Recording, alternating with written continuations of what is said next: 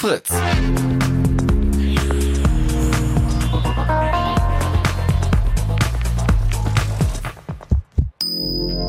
Blue Moon.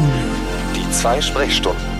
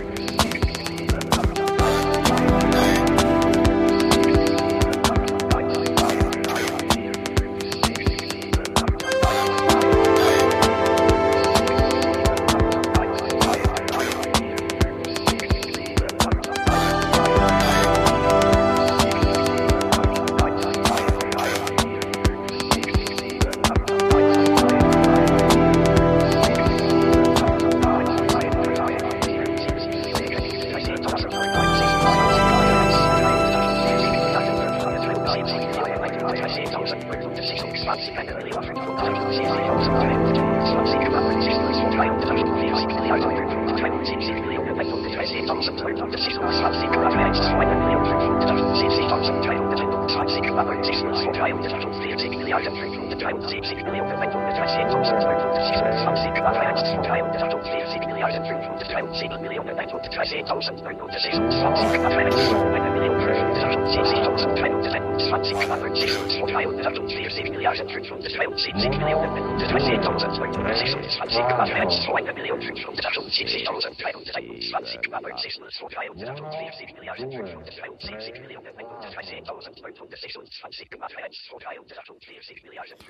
Und damit wäre es wieder einmal soweit. Wie immer, an jedem letzten Donnerstag im Monat gibt es hier auf Fritz im Blue Moon das Chaos Radio. Also das Radio, wo seltsame Gestalten, die sich oft mit dem Titel Hacker bezeichnen, das Studio übernehmen, für äh, ganze zwei Stunden über ein Thema reden, von dem sie denken, dass es interessant ist oder dass ihr es hören solltet oder möglicherweise sogar beides. Und heute äh, sind zu Gast jemand, äh, den ihr vom letzten Mal schon kennt, Starbuck. Hallo und guten Abend. Ach nee, du bist ja der, der sein Mikrofon selber aufmachen muss.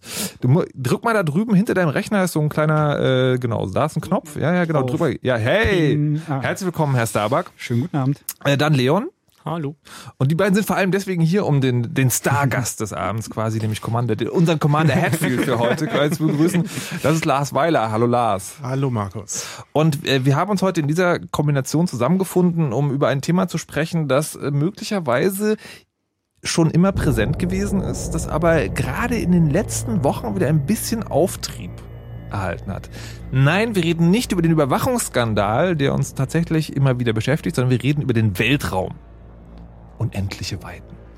Und der Film Gravity, der jetzt gerade in den Kinos ist und der tatsächlich so ein bisschen dafür gesorgt hat, dass man so sich so fragt, ja, dieses Weltraumding, also ich meine, der ist ja jetzt da, der Weltraum da, also wenn man da so hochfliegt, da kommt ja irgendwann Weltraum. Was ist denn da eigentlich los? Was kann man da machen? Kann man da nicht auch irgendwie selber was basteln? Und das wollen wir heute hier klären in der Sendung. Also was das denn mit dem Weltraum auf sich hat und warum man sich vielleicht auch als Hacker dafür interessiert.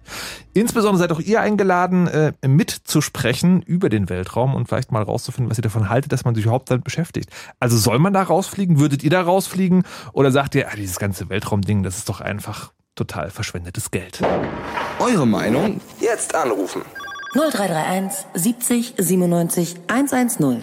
So, Herr Weiler, du beschäftigst dich mit dem Weltraum. Du bist nicht selber Astronaut? Nee, leider nicht. Wenn, dann wäre ich Kosmonaut. Auch diesen Unterschied werden wir heute noch klären. Ähm, äh, wie bist du aber dazu gekommen? Äh, geh mal bitte ein bisschen näher ans Mikrofon ran. Aber klar Ah, sehr gut. Äh, wie bist du überhaupt dazu gekommen, dich mit dem Weltraum, also was, warum ist der Weltraum wichtig? So rum gefragt. Warum ist der Weltraum wichtig?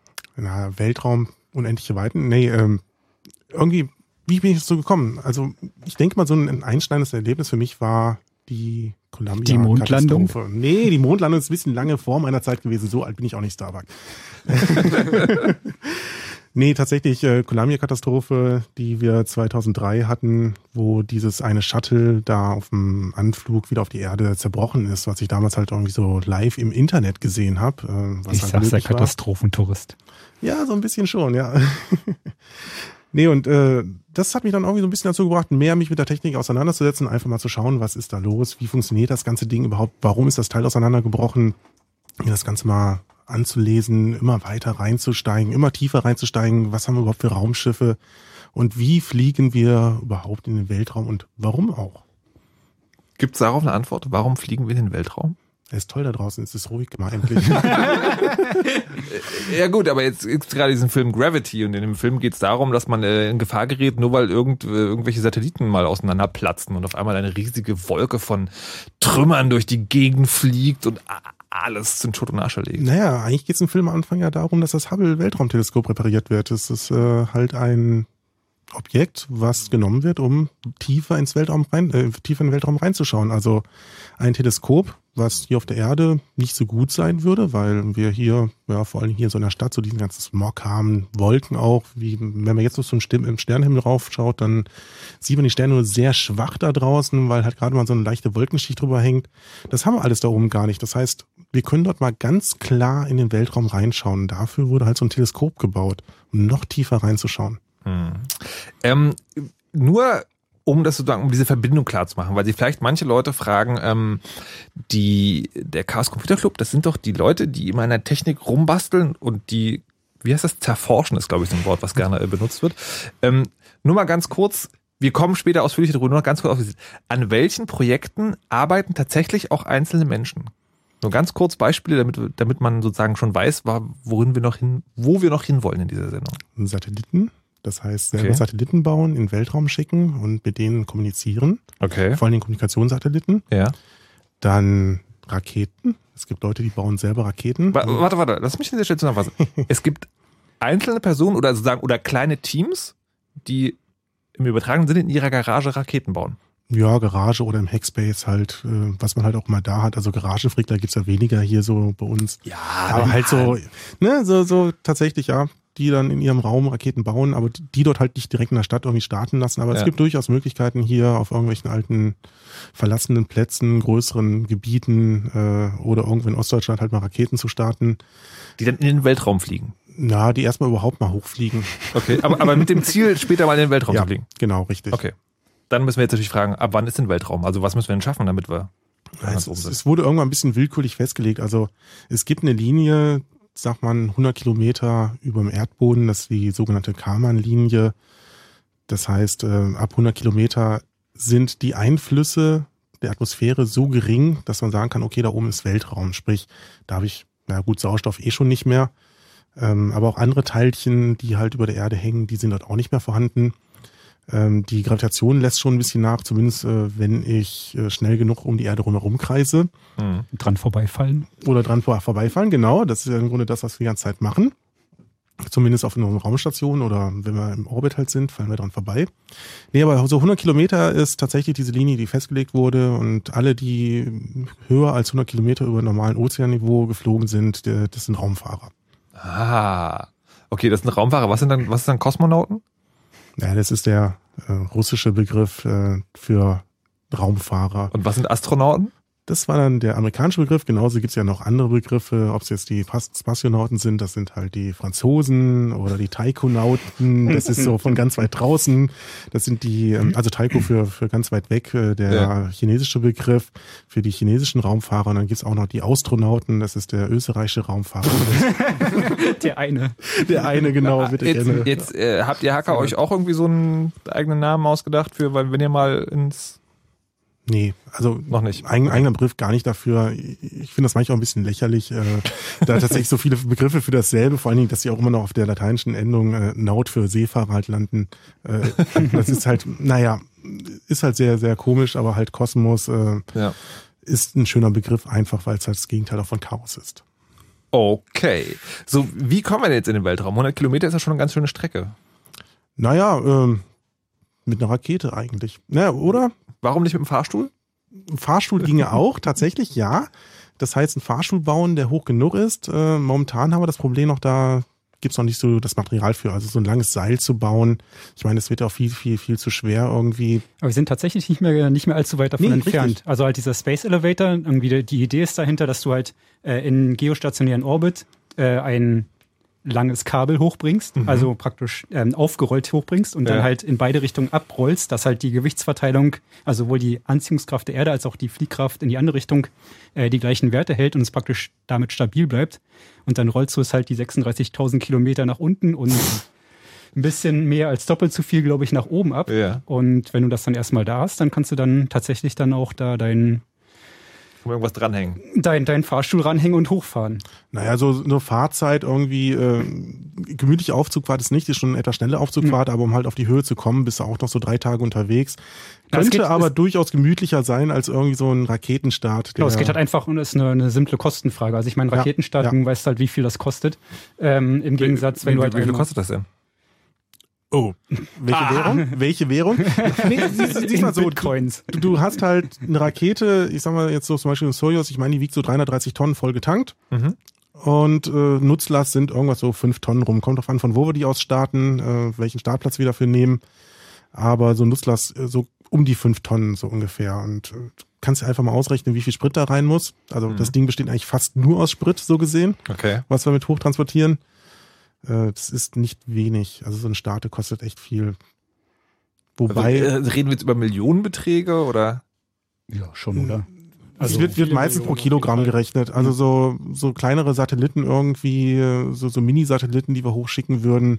Ich meine, das wären so 20, 30.000 Dollar. Ja, aber so halt die, die Gesamtmissionskosten sind halt auf jeden Fall deutlich im Millionenbereich. Ja. Okay. Also weil du ja immer eine gewisse Größe brauchst, um überhaupt hochzukommen. Und irgendwie das kostet halt einfach. Und dann stellen die jetzt Leute hin und wollen das selber bauen. Es wird ja schon mal reichen, kleine Raketen zu haben. Um ja. Irgendwie kleine Satelliten hochzubringen. Ich meine, Kommunikationstechnik heutzutage ist ja sehr klein geworden. Jetzt nehmen wir einfach mal so ein Smartphone, was für jeder eine Hosentasche hat. Ist nicht groß, wiegt wenig, werden auch immer leichter die Teile. Und die würden schon vollkommen ausreichen, um dort oben so einen Kommunikationssatelliten hinzuschicken, äh, mit dem ich dann reden könnte. Weißt, weißt du, was die, die kleinste Rakete war, die bisher hochgeflogen ist? Also was, was ist denn so die Minimalausstattung, die man braucht an Gewicht, um überhaupt hochzukommen? Der Minimal hast du eigentlich gar nicht. Oder das kleinste, was bisher hochgeflogen ist? Hm. Naja, wir können ja früh mal anfangen. Also ich meine, was war die erste Rakete, die in den Weltraum geflogen ist, oder zumindest das erste Objekt, was in den Weltraum geflogen ist? Leider auch ein bisschen traurig, das Teil. äh, ja, äh, ist die sogenannte Aggregat 4, also war schon die vierte Inkarnation einer Rakete, die gebaut wurde äh, auch in Deutschland gebaut wurde. Äh, damals war es aber noch das Deutsche Reich und das Teil wurde dann unter dem anderen Namen äh, Vergeltungswaffe 2 V2 auch eingesetzt, um äh, London zu bombardieren im Zweiten Weltkrieg, sprich so 1942, 43 wurde das erste Mal eine Rakete bis in ja über die 100 Kilometer Linie weggeschossen. Ja, okay. Äh, das ist so die Vergangenheit davon. Dieses Teil wurde dann halt später, so nach dem Zweiten Weltkrieg, geschnappt von den Amis. Die haben das einfach mal eingesagt und alles andere, was da gefunden wurde. Und haben das in die USA rübergebracht. Gleichzeitig haben es auch noch die Wissenschaftler mitgenommen ähm, um dort weiter an Raketentechnik zu entwickeln, die erstmal für militärische Zwecke eingesetzt werden sollten. Also es war dann tatsächlich von der Größe her auch so in V2-Größe, also so irgendwie 20, 30 Meter hoch. Nee, V2 ist gar nicht mal so groß. V2, das waren irgendwie so 6, 7 Meter oder so. Ich meine, wenn du einen Echt? anschauen okay. willst, kannst du mal hier ins Technikmuseum auch in Berlin gehen. Die haben doch noch so eine rumstehen. Echt so klein war die? Ja, die, die ist gar nicht mal so groß. Das ist äh, echt ein kleines Teil sollte ja nicht weit fliegen, sollte ja nicht so komplett irgendwie um die Erde rum, sondern äh, nur ein paar hundert Kilometer weiter und äh, hm. relativ schnell. Naja, die waren auch nicht so genau zu der Zeit. Ich meine, es gab ja noch nicht so richtige gute Technik irgendwie. Von okay, aber da, da ging es ja tatsächlich drum, irgendwie, dass sie auch wieder runterkommt auf den gewissen genau. Punktfeld oder irgendwie einen gewissen Umkreis. Aber wenn, wenn wir halt was hochschicken wollen, dann ist ja, muss sie halt einfach nur hochkommen über die 100 Kilometer und dann reicht's ja für uns. Exakt, genau.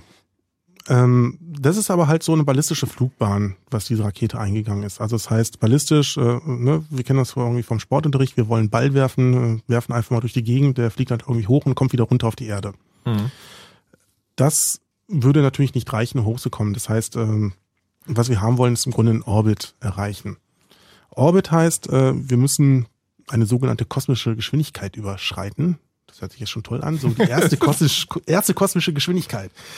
Nee, äh, kann man ausrechnen, irgendwie so äh, tolle Formel, irgendwas mit Masse der Erde und Radius und so einen ganzen anderen Kram und dann irgendwie noch so eine tolle Konstante, äh, die Newtonsche Gravitationskonstante noch mit reinwerfen. Äh, Gib uns das Ergebnis. Rumwurzeln, genau.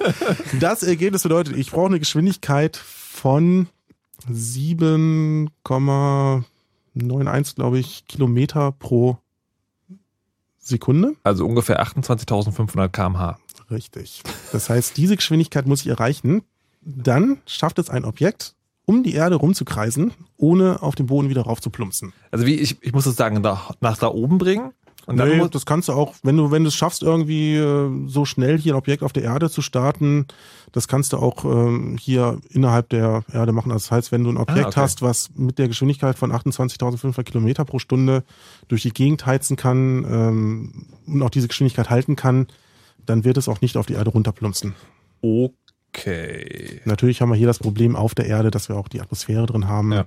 Bisschen hoher wird irgendwas, irgendwas wird es bremsen und dann irgendwann wird es schon runterplumpsen. Deshalb ist der Orbit halt schon angenehmer, weil da oben habe ich den Widerstand nicht mehr. Äh, also das sind die Konstanten und sagen, um 28.500 kmh zu erreichen, muss ich also ein paar Tonnen Treibstoff verbrennen. Genau. Das macht man jedes Mal. Ähm, wie ist es denn aber jetzt mit dem, ich baue mir selber so eine Rakete? Wer, wer macht denn sowas und wie weit sind die da gekommen? Na, ich meine, wir hatten jetzt irgendwie vom CCC hier das Chaos Communication Camp 2011 gehabt. Mhm. Ähm, da hatten wir auch ein paar Leute dabei, die selber so eine Rakete bauen. Mhm. Die sind jetzt bei ein paar hundert Metern überhaupt mal hochstarten. Die bauen halt selber komplett die ähm, Motoren. Man sagt tatsächlich Motor dazu. Okay. Ähm, und die testen das Ganze aus und bringen es halt hoch. Das sind so teilweise Veteranen generell aus der Raketentechnik, ähm, Leute, die halt bei unseren Weltraumorganisationen halt hier äh, DLR oder ESA angestellt sind oder waren, die halt ihren Spaß da noch mit haben und ähm, die basteln das zusammen und schicken das mal hoch. Momentan die Generation kommt da nicht allzu hoch und kriegt auch noch nicht einen Orbit hin, aber die denken, dass sie es so in fünf bis zehn Jahren gefixt kriegen, dann können wir selber halt auch mit einzelnen, mit eigenen kleinen Raketen, die gar nicht mehr so teuer sind, auch kleine Satelliten hochschicken. Also das ist ja, das ist ja tatsächlich Rocket Science. Also ich meine, den Begriff, der kommt ja nicht von ungefähr. Ja. Also es hat irgendwie schon, du musst schon irgendwie ordentlich irgendwie da Grips reinstecken, um halt irgendwie flüssig Treibstoff zusammenzuführen und irgendwie in der richtigen Verbrennungskammer irgendwie dann auf Temperatur zu bringen und dann überhaupt ja, Starbucks sagt es halt Verbrennung. Das, äh, das ist das Problem halt einfach dabei. Ich meine, Verbrennung bedeutet, dass wir auch Sauerstoff haben. Verbrennung funktioniert ja wirklich nur durch Zugabe von Sauerstoff. Und da oben im Weltall haben wir keinen Sauerstoff mehr. Das heißt, wir müssen auch diesen ganzen blöden Sauerstoff, den Oxidizer, auch noch mitschleppen. Hm. Nicht nur den Treibstoff selber, sondern auch das Ding, was halt die Verbrennung hinterher erzeugt. Und äh, da gibt's halt auch sehr viele Überlegungen, wie wir vielleicht andere Antriebe erstellen. Gibt's da schon ja, so Science Fiction, der möglicherweise bald real wird? Nee, die Science Fiction, die ist schon real. Äh, ist der sogenannte Ionenantrieb zum Beispiel. Aber, aber nicht von, um von der Erde hochzukommen, oder? Nee, von der Erde hochzukommen genau, nicht. Also da tatsächlich nur chemische bisher und ja, wird wahrscheinlich auch so bleiben. Na, es es gibt schon andere Antriebe, also gedachte Antriebe, die auch sehr weit fortgeschritten sind. Äh, das war das sogenannte Projekt Orion. Das ist so in den 50ern, 60ern entwickelt worden, ist bis in die späten 70er gelaufen, bis dann komplett eingestellt wurde. Atomkraft. Hört sich komisch an. Um, was, ja, um die erste kosmische Geschwindigkeit zu erreichen. Generell überhaupt äh, hochzufliegen. Das heißt, es wurde eine Rakete entwickelt, ist auch testweise gemacht worden. Äh, zwar nicht mit Atomen in diesem Fall, sondern halt mit Wasserstoffbomben. Aber eine Rakete, die du so ein bisschen wie ein Projektil vorstellen kannst, die hat hinten eine große Platte. Und durch die Platte durch wird immer wieder so eine kleine Atombombe durchgeschleust. Also äh, ist so ein kleines Loch in der Mitte, kommt so eine kleine Atombombe durch, die explodiert. Und bombt sich nach oben und bombt sich nach oben, genau. Also die explodiert dahinter, kleiner Atom. Ist das tatsächlich, um von der Erde hochzukommen? Ich dachte, es ja, wäre tatsächlich nur für. Äh, geht auch. Okay ähm, kommt es auch von der Erde davon weg. Vor allen Dingen hat die einen sehr, sehr guten Schub, also auch einen sehr guten sogenannten spezifischen Impuls. Entschuldigung mal, wir reden über Atombomben. Richtig. Und also da schon haben mit dann, den Nachteilen. Was, genau. Was so, meinst du, was sie in den 50ern alles irgendwie mit Atombomben ja. machen wollten? So Kanäle sprengen und ja, ja. Oh mein Nee, da können, da können wir wirklich froh sein und die Wissenschaftler, die dann auch gesagt haben, so, wir wollen das Projekt nicht weiter verfolgen, weil wir haben einfach mal ausgerichtet, äh, jeder Start von einer dieser Raketen würde einen so großen Vollort geben, dass mindestens zehn Personen sterben werden auf der Erde oder noch mehr äh, ganz davon abgesehen, was für viele Tiere oder sonstige Umweltprobleme wir noch hätten.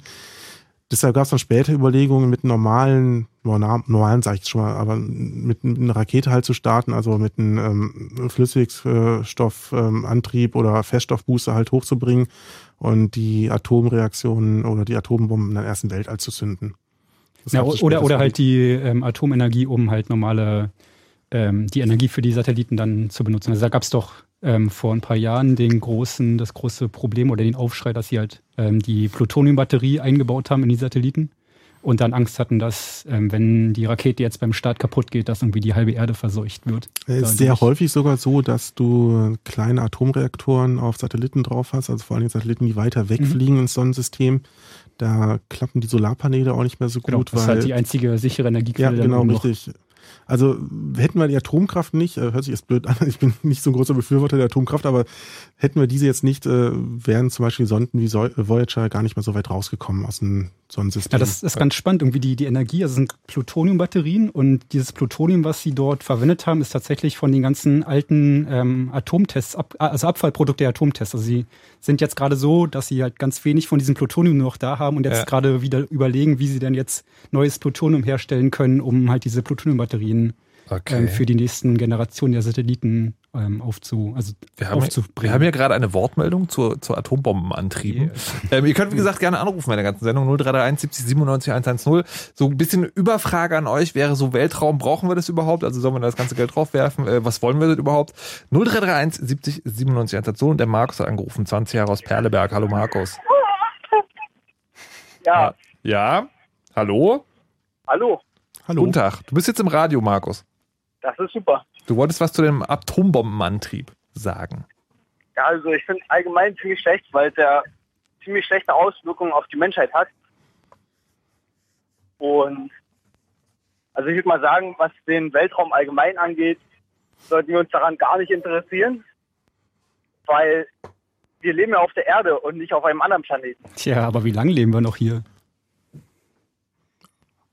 Also ich meine, hast du, hast du mal drüber nachgedacht, oder nicht? naja, die Antwort kannst du jetzt im Radio hören, die geben wir dir gerne natürlich. Ähm, klar, sicher, also Atomantrieb ist nicht so doll und auch generell diese Verschmutzung, sei es die Erde oder sei es auch Weltraum, sollten auch nicht weiter betreiben, also sprich ähm, Atomteste oben zu machen. Ich meine, mittlerweile sind auch viele Raumfahrtagenturen, die Satelliten auch auf ferne Monde hinwegschicken, auch so weit, dass sie sagen, ähm, wir bohren zum Beispiel gar nicht mal in irgendwelche Eisschichten rein oder so auf Monden, die existieren, weil könnte ja sein, dass wir diese verseuchen mit äh, mitgebrachten Mikroben, die wirklich diesen ganzen langen Flug durchs All noch überstanden haben. Wir, wir, wir waren gerade noch bei Atomankrieg, jetzt sind wir bei, bei Mikroben auf einem Mond. langsam, langsam, nicht mit 28.500 km/h durch die Sendung. Also, Raketenantrieb ist teuer, mit Atombomben wurde es probiert. Ähm, jetzt, ich will noch mal zurückkommen auf diese eine Stelle, mhm. du wirst mich da nicht los, nämlich so dieses, das bauen Leute gerade selber. Ja. Ähm, wir sind also, die sind so weit, dass sie in fünf bis zehn Jahren, hast du, glaube ich, gesagt, dass sie dann auch wirklich da ganz hoch kommen. In welcher Preisklasse reden wir da? Ist es dann wirklich so, also wird es sozusagen, klar, es ist Raketentechnik, es muss gemacht werden, es ist, kostet wahrscheinlich auch eher so Geld wie ein teures Hobby, also sowas wie, keine Ahnung, Motorradfahren oder so. Aber kommt man, ist es sozusagen nicht Science Fiction, dass man tatsächlich überlegt, wenn man will, kann dann über kurz oder lang jeder was in den Weltraum schicken? Na, ich glaube jeder nicht. Also du brauchst ja schon einiges an Hintergrundwissen dafür, mhm. also einiges auch an Bildung, um das Ganze mal durchzurechnen. Nee, nee ich meine, ich meine gar nicht mehr so, ah. gar nicht mehr so sehr, dass, äh, dass man, dass das jeder selber bauen ah, kann, okay. sondern eher sozusagen, dass es so einfach wird, dass es möglicherweise ein Angebot gibt, also dass man, dass man es so einfach herstellen kann, dass es sich vielleicht lohnt, irgendwie hier, kauf deine kleine Rakete. Nur das jetzt schon. Also ich schon. meine, äh, auch angeboten, Sachen im Weltraum zu bringen, ja, ja. das gibt's ja jetzt schon. Das heißt, okay. du kannst ja da Startplätze auf Satelliten, äh, Quatsch, auf Raketen mit äh, kaufen für deine Satelliten. Ach. Also das ist ja schon kommerziell, das ist ja ganz groß kommerziell. Ich meine, hey, selbst die Leute, die jetzt hier uns gerade per Radio über ein Satellit hören, mhm. das sind alles kommerzielle Satelliten, die eingekauft wurden, also beziehungsweise deren Startplätze eingekauft wurden. Ja, aber das ist ja wahrscheinlich noch sozusagen, wir reden da über fünf- bis sechsstellige Beträge. Naja, wenn du das Geld hast. Aber darum ging es mir doch gerade. Aber wir reden du meinst wirklich günstige, günstige Möglichkeiten, was in den Weltraum zu bringen. Okay, lass es mich so formulieren. Du hast ja gesagt, irgendwie äh, im Prinzip reicht es, ein Smartphone ins Weltall zu schießen. Mhm. Da hätte man schon was von. So, dieses Ding. Wann wird es für jedermann oder arbeiten wir darauf hin, dass es für jedermann möglich ist, einen kleinen Satelliten ins Weltraum zu schießen? Ich denke schon. Also es geht schon in diese Richtung rein, ja. Und ich denke mal, dass wir so in 10, 15 Jahren äh, soweit sind, dass wir schnell und einfach Sachen in den Weltraum bringen können. Die Frage ist nur, ob da Platz ist dann. Okay, das ist in der Tat eine spannende Frage, um die wir uns gleich kümmern werden. Wir wissen jetzt also schon mal, wie wir in den Weltraum kommen und dass das immer einfacher wird. Und äh, demnächst klären wir dann mal, was wir da eigentlich wollen. Vorher gibt's äh, die Nachrichten mit Wetter und Verkehr. Und ihr könnt gerne auch noch anrufen unter 0331 70 97 110, wenn ihr wollt. Ansonsten hören wir uns gleich wieder. Bis dann. Lauschen wir nun dem russischen Staatsüberhaupt Wladimir Putin. Wir übersetzen simulant. Nur ganz kurz zu der Frage, warum mein schönes Russland so etwas wie dieses Fritz, unabhängig finanziert durch einen Rundfunkbeitrag, auf gar keinen Fall braucht. Ganz einfach, solche unabhängigen Medien wie Fritz machen nur Ärger. Da kann man gar nicht in Ruhe regieren und regiert werden. Unser schönes Russland ist auch ohne sowas ein freies Land, denn hier kann schließlich jeder machen, was ich will. Und jetzt jubelt. Fritz. Unabhängig durch euren Rundfunkbeitrag. Einfach für alle. Um kurz vor halb elf. Fritz. Nachrichten. Mit Frieda Rössler. Der frühere US-Geheimdienstmitarbeiter Snowden ist offenbar bereit, vor einem Untersuchungsausschuss des Bundestages zur Spionageaffäre auszusagen. Das sagte der grünen Bundestagabgeordnete Ströbele dem ARD-Magazin Panorama. Ströbele hatte Snowden in seinem russischen Exil getroffen. Das dreistündige Treffen mit dem Ex-NSA-Mitarbeiter habe unter strengster Geheimhaltung stattgefunden, hieß es weiter. Die USA suchen Snowden mit Haftbefehl und werfen ihm Landesverrat vor. Der US-Geheimdienst NSA überwacht offenbar noch mehr deutsche Spitzenpolitiker als bisher bekannt. Die New York Times berichtet, dass die NSA nicht nur das Handy von Bundeskanzlerin Merkel überwacht hat, sondern auch die Telefone von ranghohen Beamten und den Chefs der Oppositionsparteien. An den Spähaktionen soll nach weiteren Medienberichten auch die US-Botschaft in Berlin beteiligt sein, mit Hilfe von Spionageanlagen auf dem Dach des Hauses am Pariser Platz. Botschafter Emerson wies die Vorwürfe im RBB zurück. Kein Alkoholverkauf mehr am Abend, das fordert ein Netzwerk von elf deutschen Großstädten, darunter ist auch Potsdam. Die Städte meinen, dass es mehr Jugendkriminalität und Komasaufen gibt, weil Jugendliche spätabends noch Alkohol kaufen können. Das Netzwerk forderte die Bundesregierung auf, den Verkauf zeitlich einzuschränken. Außerdem müsse stärker kontrolliert werden, ob Supermärkte, Spätis und Tankstellen Alkohol an unter 18-Jährige verkaufen. Die Koalitionsverhandlungen zwischen Union und SPD sind heute nur wenig vorangekommen. Die Parteien einigten sich darauf, die Energiewende weiter voranzutreiben und die Kosten dafür zu begrenzen. Wie das genau aussehen soll, ist aber noch unklar. Bei anderen Themen sind sich Union und SPD dagegen noch nicht einig. Sie streiten sich zum Beispiel über die Vorratsdatenspeicherung und darüber, ob der Verfassungsschutz von Köln nach Berlin umziehen soll. Das Wetter. Die aktuellen Temperaturen liegen in Berlin und Brandenburg zwischen minus einem und sieben Grad. Heute Nacht dichte Wolken und etwas Regen und die Temperaturen gehen auf sechs bis minus zwei Grad dann runter. Morgen Vormittag gibt's nur in der Lausitz ein bisschen Sonnenschein. Danach wird's aber auch da, wie sonst überall in Berlin und Brandenburg, bewölkt und es kann auch immer mal regnen bei maximal 13 Grad. Verkehr. Stadtverkehr Berlin Altklinike. Die Wegedornstraße ist zwischen Semmelweisstraße und Rudower Straße wegen Arbeiten an Gasleitungen gesperrt. Nach Brandenburg A13 Dresden Richtung Berlin zwischen Lübbenau und Duben sind in beiden Richtungen Tiere auf der Fahrbahn. Fahrt dort bitte besonders vorsichtig. Und noch ein paar Meldungen zum Personennahverkehr zur S-Bahn Berlin. Für die S2 fahren zwischen Marienfelde und Priesterweg bis zum 8. November weiterhin Busse. Bis Betriebsschluss fahren auch für die S1 zwischen Birkenwerder und Oranienbus ersatzweise Busse. Und zum RE1 zwischen Berlin-Ostbahnhof und Erkner fahren bis zum 4. November ersatzweise Busse. Ihr könnt auf die, auf die S-Bahn-Linie 3 ausweichen. Kommt gut durch die Nacht. Fritz ist eine Produktion des RBB. Und wenn ihr bei Fritz mitmachen wollt, dann macht doch mit. Macht doch mit. Auf fritz.de slash mitmachen. Fritz.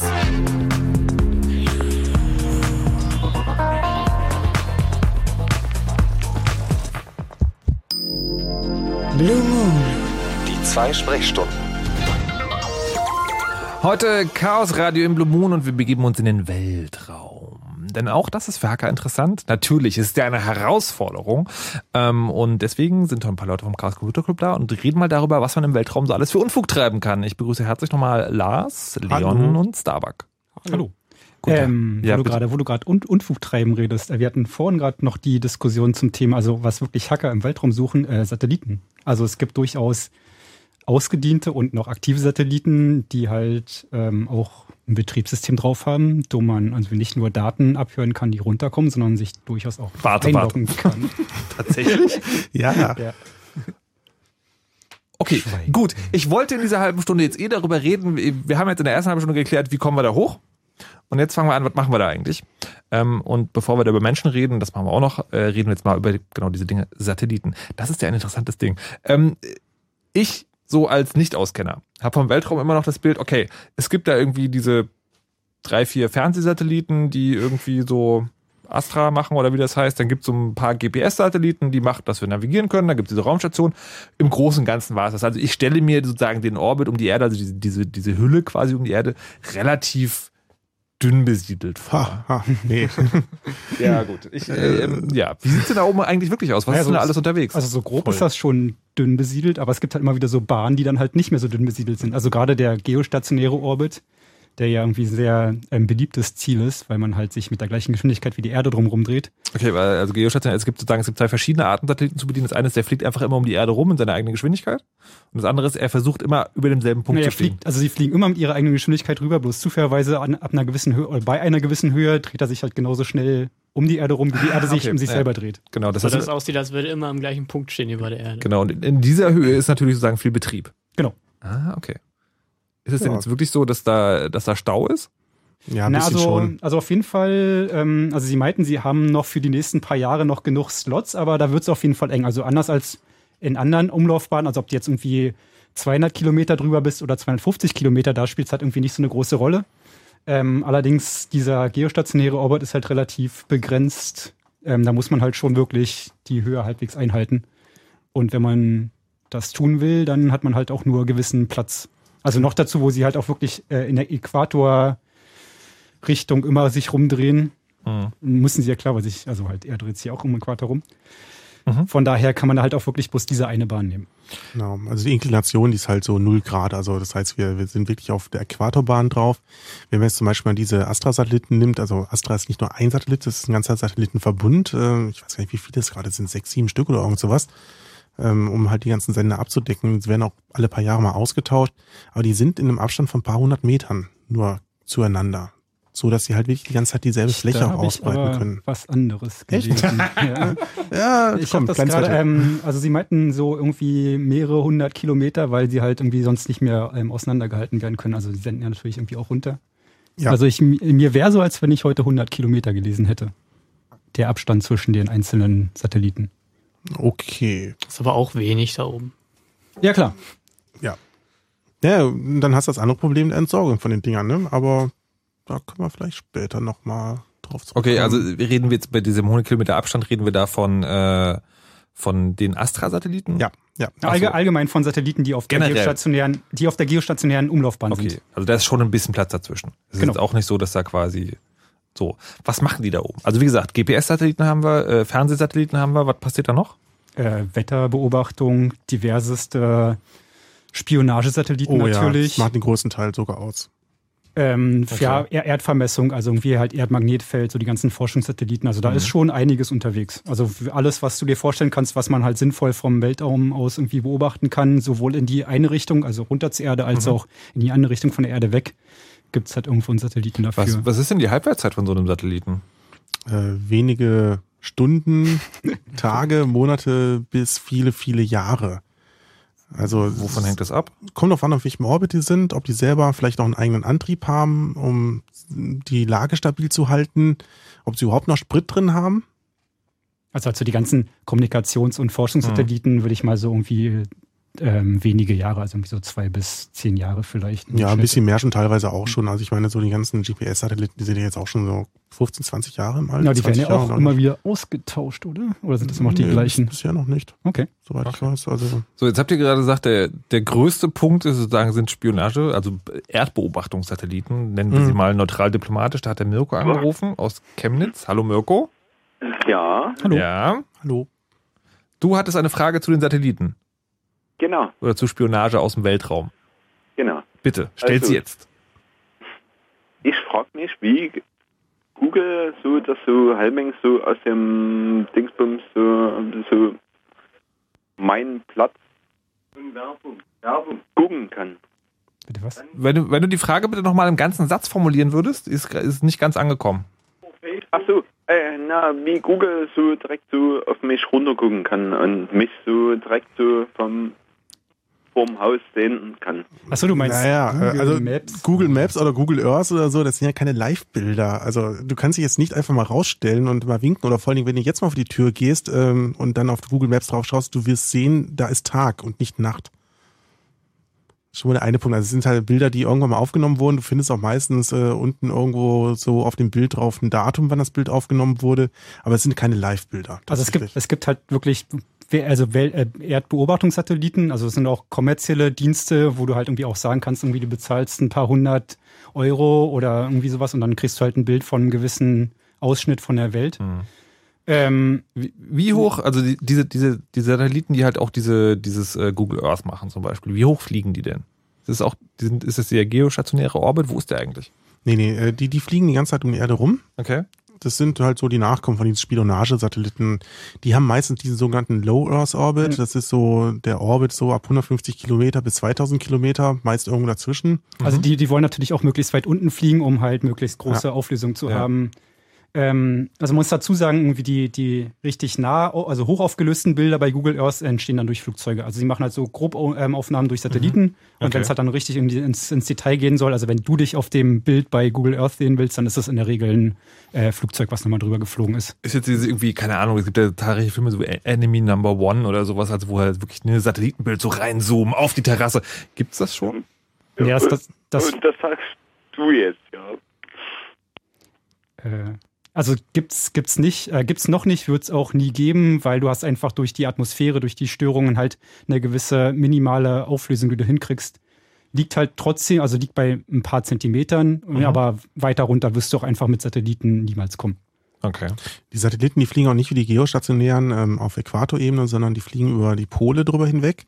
Mhm. Das heißt, ähm, du, du, bewegst dich ja einmal dann so im Kreis oben und unten um die Erde herum mit dem Satellit. Mhm. Der fliegt auch alle 90 Minuten quasi über den gleichen ja, aber Pol. Jetzt eine Frage, woher weißt du das? Bitte? Äh, woher weißt du denn, dass, also, dass das so, dass das so ist? Das, also, das ist meine Frage. Ne? Ja, also, das, so, das, du, die, ja, die, die kannst ja, äh, die Satelliten kannst du ja messen. Also, du kannst die Signale ja von denen auch reinkriegen. Du kannst ja auch teilweise mit bloßem Auge sehen, dass sie entlang fliegen.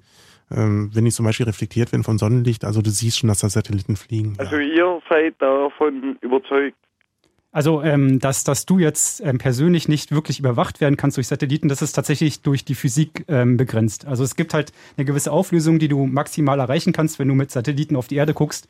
Und die ist, also liegt im Zentimeterbereich, das heißt, du wirst irgendwie keine Person eindeutig identifizieren können. Du kannst halt schon. Aber wenn du Zentimeterbereich sagst, dann meistens. Also du, du kannst halt schon sehen, wenn er halt irgendwie aus dem Haus kommt oder mit Ja. seinem Auto wegfährt, das sieht man halt schon, aber du kannst halt nicht sagen, das ist die und die Person. Also Okay. das ist Aber dann halt irgendwie drei, vier Pixel Breite, irgendwie ist dann der Kopf. Ja, das ist super. Und der Satellit fliegt mit 28.500 Kilometer pro Stunde über dich hinweg. Ähm, das heißt, sobald du da stehst, oder der ist schon direkt wieder weg. Also den, den siehst du gar nicht mehr so halt auf schnell. Also die Bilder, die aufgenommen werden. Aber das ist doch eigentlich Schwachsinn, oder? Nö, du willst ja immer wieder mal Bilder von der Erde machen, vor allem wie sich auch die Erde selbst verändert. Dafür ist ja. Also ich empfinde es als Schwachsinn. Was denn? Ja, was du mir gerade gesagt hast. Warum? Mit, mit Nee, ist schön, aber nee, also wo, wer, woher willst denn du das wissen, dass das so ist, wie du es mir gerade gesagt hast? Äh, war- war- Du kannst keinen Satelliten direkt so parken. Also du kannst jetzt nicht irgendwo auf einer Stelle stehen bleiben und dort die ganze Zeit aufnehmen, außer du bist im geostationären Orbit, aber da bist du viel zu weit weg, um saubere, ordentliche Aufnahmen machen zu können. Also Mirko, sozusagen die, die übergeordnete Argumentation ist, das, was du glaubst, was passiert, ist physikalisch nicht möglich. Und das weiß man, weil verschiedene Wissenschaftler sich seit mehreren hundert Jahren mit Physik beschäftigen und Wissenschaftler, ja. Ja. Hm. ja. Und Glaubst du auch nicht dran? Sagen das? Okay, ich glaube, an dieser Stelle beenden wir das Gespräch mit Mirko, weil sozusagen die, ähm, die Grund, die philosophische Grundsatzfrage, ob naturwissenschaftliche Physik gilt oder nicht, können wir heute im Verlauf der Sendung leider nicht klären. Also das ist, ähm, das ist bestimmt mal eine interessante Frage, aber das schaffen wir heute nicht mehr. Doch können wir, sie gilt. Ende. Ja, gut, das sagst du jetzt so, und dann würde Mirko sagen, na ja, aber woher weißt du das denn und so weiter und so fort. Und dazu haben wir sozusagen heute tatsächlich wirklich keine Zeit. Aber ähm, zu einem anderen Sachen, äh, die, die ihr gerade gesagt habt, hat Munks angerufen aus Bremen, 25 Jahre. Hallo, guten Abend. Hi, hi. Ich hatte noch eine Frage, äh, ob man die Restbestände, die an alten Satelliten dort rumschwirren, äh, soweit noch hacken kann. Werden die nicht irgendwie mit der Zeit ausgelenkt oder aus der Bahn geworfen, um halt wieder Slots freizumachen? Nun ja, ähm, wie formulieren wir es am besten? Ähm, also Satelliten, die ausgedient haben, waren früher meinst du, die sind wirklich bis zum letzten Tropfen Treibstoff betrieben worden. Das heißt, die wurden auch nicht mehr aus der Bahn rausgenommen, sondern die hängen jetzt einfach da drum. Äh, heutzutage ist mittlerweile Verpflichtung halt, wenn du Satelliten hochschickst, dass du zum Schluss immer noch genügend Treibstoff hast, um auf eine andere Bahn zu bringen, äh, so einen genannten Friedhofsorbit. Aber früher hingen die dann halt einfach weiter auf ihrer Bahn, flogen noch weiter rum rum. Wenn du Glück hattest, äh, war irgendwann mal die Anziehungskraft der Erde so stark oder dass das Satellit dann halt irgendwie auf ein bisschen gebremst wurde durch die Restatmosphäre, dass dann irgendwann runtergecrashed ist. Ähm, aber die fliegen dann meist noch ein paar Jahre einfach durch die Gegend und taumeln so durch die Gegend und ab und zu kann man die sogar noch erreichen. Das heißt, dass du die es vielleicht nicht mehr richtig steuern kannst, weil halt kein Treibstoff mehr dran ist oder auch die Kreisel ausgedient haben. Aber ab und zu sind halt in einer guten Position, um sie auch mal erreichen zu können. Jetzt muss man ein paar Jahre zurückdenken. Alte Satelliten war auch so das Thema mit der Encryption noch nicht so gut. Das heißt, die Verschlüsselung oder verschlüsselte Signale hochzuschicken, die ganzen Steuersignale wurden einfach so durch die Gegend geschickt. Und wenn du die Steuersignale kennst, ich möchte mal ganz einfach vermuten, du kommst irgendwie auf die Satelliten drauf, ja. Das wäre mal interessant, ein KSVPN drüber zu spannen. Okay, ich wünsche noch einen schönen Abend. ja, danke. Ja, danke. Die Tschüss. Idee haben wir auf jeden Fall auch. Also so ein eigenes Netz aufzubauen von Satelliten, das ist äh, eine Idee, die wir schon vor ein paar Jahren gesponnen haben, weil wir dadurch ein eigenes schönes Netz haben, das wir nutzen können, ohne jetzt irgendwelche Leitungen auf der Erde zu haben, die halt ab und zu mal abgeschaltet werden oder so, sondern wirklich ein eigenes Netz zu haben, was äh, dann auch weiter Da, ist. da, stecken, da stecken jetzt zwei Fragen. Genau. Das eine ist zu sagen, es- gibt da oben Satelliten, wo, wo ihr vermutet, dass die gehackt werden können. Habt ihr das schon mal probiert? Nein. Oder hat es irgendjemand schon mal probiert? Das ist also wirklich nur eine Vermutung. Bestimmt. Äh, Okay, es hat möglicherweise, aber ihr wisst niemand und ihr kennt auch nicht den Freund eines Freundes, dessen Schwiegermutter einen Hund hat, der wiederum jemand kennt, der das möglicherweise mal ausprobiert hat. Der Hund war's. Okay. Ähm, und dann ist ja die andere Frage, wo ihr gesagt, gesagt habt, ah, man könnte ja vielleicht sozusagen ein eigenes Netz aufbauen. Da kommen wir zurück zu dem, äh, was wir vorhin gesagt habt, ein Smartphone in eine Rakete stecken, hochschicken. Ähm, was ich mal gelesen habe irgendwo ist, dass, ähm, dass Leute, dass man sich, also das habt ihr auch schon gesagt, man kann sich Platz in der, in der Rakete kaufen, dass man so ganz kleine, irgendwie so ein paar Kubikzentimeter große Genau. Sachen irgendwie in den, in den Weltraum schicken kann. Ja, sogenannte CubeSats. Also die sind recht bekannt, vor allen Dingen im wissenschaftlichen, universitären Umfeld. Äh, mhm. CubeSats, die sind so Satelliten, muss ich vorstellen, wie ein Würfel mit einer Kantenlänge von 10 Zentimetern. Mhm. Es gibt auch die Möglichkeit, die zusammenzuschalten. Dann kannst du vielleicht mal auch 30 mal 10 mal 10 Zentimeter machen. Das sind halt so kleine Satelliten, die werden meistens dann noch von den großen oder von den Raketen mit hochgebracht. Die wiegen auch nicht viel. Die sind dann noch mal auf so einer kleinen ähm, Vorrichtungen aufgebracht. Das heißt, wenn ein großer Satellit rausgesetzt wird, dann werden auch gleichzeitig noch ein paar kleine mit rausgesetzt oder vielleicht auch einen früheren Orbit schon ein bisschen rausgesetzt. Und die sind halt im wissenschaftlichen Umfeld gerne genommen, weil sie halt eine definierte Größe haben, bestimmte Ansprüche auch schon irgendwie gestellt werden daran. Da kannst du selber deine eigene Technik reinbauen, was du auch immer damit machen möchtest. Ob du jetzt vielleicht einfach nur die Restatmosphäre messen möchtest, ob du jetzt irgendwie die Gravitationskraft da oben messen möchtest oder ob du tatsächlich einen Kommunikationssatelliten aufbauen möchtest. Ich, äh, da, da möchte ich jetzt gerne mal jetzt sagen, also wie viel brauche ich denn, oder was muss ein, nee, andersrum, was muss ein Stück Technik kennen, können, kennen, können, können. Äh, was muss ein Stück Technik können, um als Kommunikationssatellit zu funktionieren? Naja, du willst Signale empfangen und Signale wegsenden. Der Vorteil ist, wenn du im Weltall bist, du hast so die ganzen Probleme, die wir hier unten haben mit äh, Funkwellenausbreitung gar nicht. Mhm. Das heißt keine Häuser im Weg, keine Bäume, kein blödes Wetter oder so, mhm. sondern du bist dort einfach im Weltall. Ja gut, aber das ist ja, das ist ja gut für den Satelliten und vielleicht für Intersatellitenkommunikation, aber die, man will ja das unten dann wieder. Also haben. tatsächlich die, die einfachste ähm, Variante ähm, ist äh, nur eine große Spiegelfläche. Also so die aller, aller, aller, allerersten Satelliten waren halt wirklich große Aluballons, die sie hochgeschickt haben, die man dann von Noten aus irgendwie anpeilen konnte, irgendwie also ja. mit was auch immer Laserstrahlen hochgeschossen hat, irgendwie ist reflektiert worden, haben man unten wieder aufgefangen. Mhm. Ähm, inzwischen ist natürlich so, dass du dann halt irgendwie Transceiver drauf hast. Das heißt, du hast eine Empfangseinheit, also eine Antenne, eine Empfangseinheit, den Sender und nochmal eine Antenne. Das aber, heißt, aber ist, es, ist es vergleichbar mit Technik in einem Smartphone tatsächlich? Ja, oder? tatsächlich mittlerweile schon oder sogar noch einfacher. Ich meine, zum Beispiel vor ein paar Monaten, ich glaube letzten Winter war das gewesen, hatte ein Japaner einen Satellit fertig gebaut, der einfach nur eine LED drauf hatte, eine ganz starke. Okay, der hat auch noch ein ähm, Funkrelais drauf, das heißt, man konnte die LED einschalten damit. Und er hatte die Idee gehabt, halt einfach mit der LED irgendwie was an den Himmel zu schreiben. Das heißt, die LED immer wieder ein- und auszuschalten, Morsezeichen zu machen, so dass du halt so, so ein blinkendes Objekt einfach mal da oben hast. Das hat auch funktioniert. Also, das ist so eine ganz einfache Kommunikationsform, ja. Ansonsten gibt es schon seit Ewigkeiten, also Ewigkeiten heißt in diesem Fall seit Anfang der 60er Jahre Amateurfunksatelliten. Heißt? Äh, die heißen Oscar. Mhm. ähm, es ist von, von den Amateurfunkern, also die sich ja selber sehr viel mit Funktechnik auseinandersetzen, die haben dann schon kleine Satelliten gebaut, das sind auch wirklich nicht große Teile, die Signale empfangen können und die auch wieder Signale aussenden können. Mhm. Sogenannte Relaisstationen. Die gibt es wirklich schon lange. Jetzt gehen auch immer noch einige unterwegs dort oben, die fliegen auch manchmal ein paar Jahre sogar. Ähm, die kannst du dann halt auch sehr einfach mit Antenne tracken. Das ist, ähm, was vielleicht noch einfach geht, ist die ISS zu nehmen die ISS, die sehen wir ja auch ab und zu mal so am nächtlichen Himmel sehr gut als Leuchten, also wirklich ganz hellen Leuchtenpunkt, äh, der über uns hinwegfliegt. Mit einer recht moderaten Geschwindigkeit auch noch. Also gut, die 28.000 Kilometer pro Stunde, die sie ja. fliegt, so, äh, die nehmen wir halt für, für vier bis fünf Minuten nehmen wir die wahr. Dann fliegt die so halt über den Himmel hinweg. Und wenn du da mal so eine Antenne draufhältst und ein Funkgerät hast oder einen Empfänger hast, der äh, auf 145,8 Megahertz läuft, ähm, dann kannst du teilweise sogar einfach äh, das empfangen, was darüber gesendet wird. Und teilweise sind es einfach auch nur andere Funkamateure, die ähm, Signale hochsenden und einfach mal so ein Hallo rausrufen. Die kannst du auch darüber empfangen. Und es ist recht einfach zu tracken, weil du diesen hellen Punkt einfach siehst. Aber senden die über diese Frequenz auch was? Also kann man sich da mit den Leuten unterhalten oder kann man nur hören, was die aussenden oder was ähm, läuft? Nee, du kannst selber auch hochsenden. Das ist eine andere Frequenz dann. Äh, man hat es ein bisschen schwieriger gemacht, damit äh, man nicht so einfach hochkommt. okay. Es ist eine andere Frequenz, die ist aber auch äh, frei verfügbar. Es ist aus einem anderen Frequenzband einfach. Ähm, da braucht man schon ein bisschen mehr Power dafür, um da hochzukommen. Aber es klappt auch. Teilweise kannst du dich auch mit den Astronauten, Kosmonauten, die auf der ISS sind, auch unterhalten. Also die sind auch alles Funkamateure und manchmal haben die da mal irgendwie in ihrer vielen langen Freizeit auf der Raumstation auch Bock, sich ans Funkgerät dran zu setzen und dann kannst du auch mit denen reden. Also es gab, gab die Story von der auf der Mir war das, glaube ich, wo das, wo das Feuer war. War das Mir? Ja, oder war Mir, das Mir war das. Das war auf, ja. auf der Mir. Also wir hatten halt ein Feuer oben gehabt irgendwie haben dann irgendwie alle Panik geschoben, irgendwie das voll gelöscht und haben wollen dann natürlich reporten irgendwie nach unten, äh, wir hatten hier ein Feuer und ja. irgendwie es war halt irgendwie mitten in der Nacht. Das heißt irgendwie die Bodenstationen waren irgendwie waren glaube ich im Funkschatten gewesen und dann haben sie halt einfach mit so Funkamateuren haben es halt so als erste die Funkamateure irgendwie mitgekriegt, dass sie okay. da oben gerade ein Feuer hatten und dann irgendwie in der Raumstation äh, in der in der Zentralstation irgendwie angerufen und meinten, äh, ihr hattet da ein Feuer oben. das ist auch geil, wo die so, hä, ja, ja, erzähl uns, du hast mit so Leuten geredet.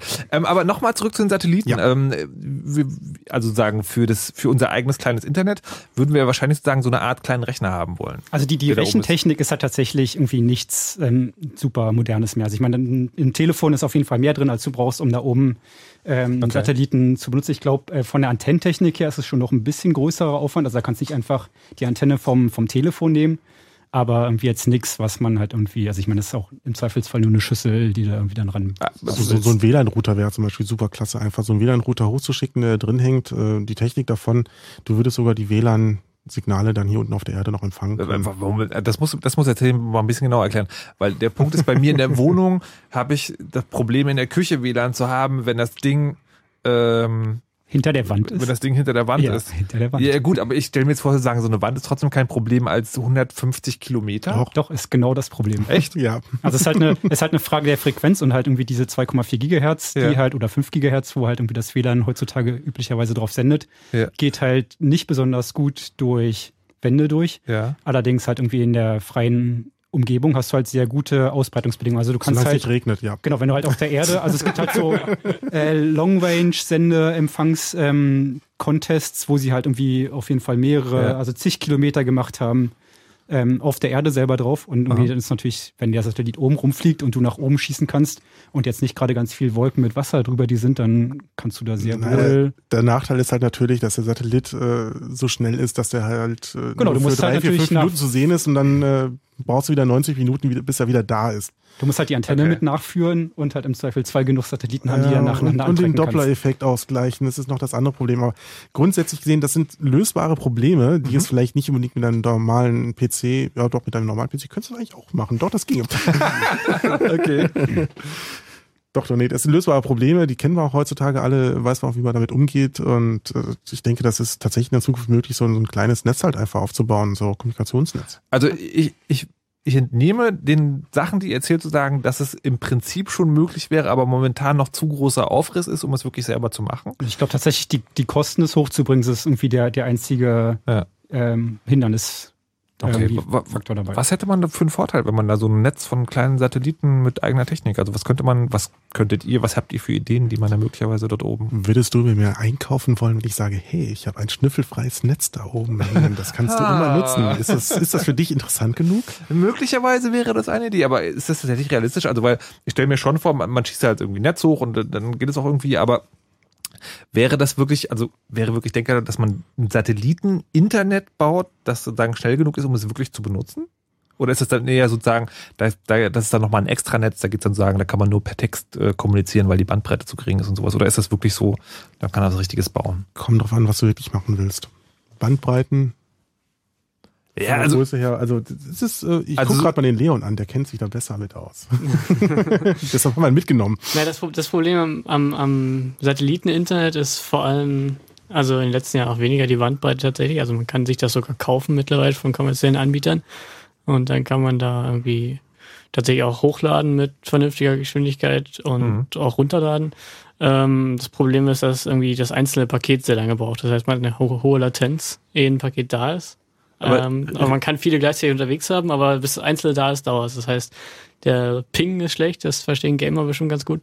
Und man muss auch ein bisschen warten, ehe so eine Seite aufgerufen wird, zum Beispiel. Oh, okay, also aber also sowas wie Mailen und Surfen gingen noch? Genau, das ging ja ganz gut. Du kannst kein Counter-Strike mehr zocken. Genau. Okay. Ja, also und das aber überwachungsfrei quasi. Ja. Also solange da nicht jemand hochgeht und meinen Satelliten aufschraubt. Richtig. Wie weit sind wir da? Das, das tatsächlich, also auf jeden Fall in der, in der Theorie oder in der, in der anfänglichen Praxis auf jeden Fall ist auch schon, sind sie dabei. Also es gibt schon Überlegungen oder tatsächlich auch schon ähm, Satelliten, die halt andere Satelliten greifen können. Also es geht halt darum, irgendwie zur, ähm, also entweder zur Reparatur, beziehungsweise die Idee ist tatsächlich, wenn wir von, von, von Weltraumschrott geredet ja. haben, dass es halt Satelliten gibt, die sich halt so langsam an ein Stück Weltraumschrott ran manövrieren und es dann anstoßen, dass es halt irgendwie Richtung Erde wegdriftet und dann verglüht. Ja. Und äh, natürlich kann man ähm, sich auch vorstellen, dass wenn man halt irgendwie erstmal so einen Satelliten hat, der sich dann halt wirklich auch an einen fremden Kommunikationssatelliten andockt und dann mit seinen Greifärmchen die Kabel umsteckt. Ihr habt ja erzählt, ne, diese 10 Kubikzentimeter Dinger, die sind ja auch standardisiert. Da weiß man ja, wo die Öffnung ist. Ja, ja, genau. Also braucht man auch so, so einen kleinen Standard halt einfach. Äh, Ja. Macht es günstiger, die Dinger hochzustecken auf jeden Fall.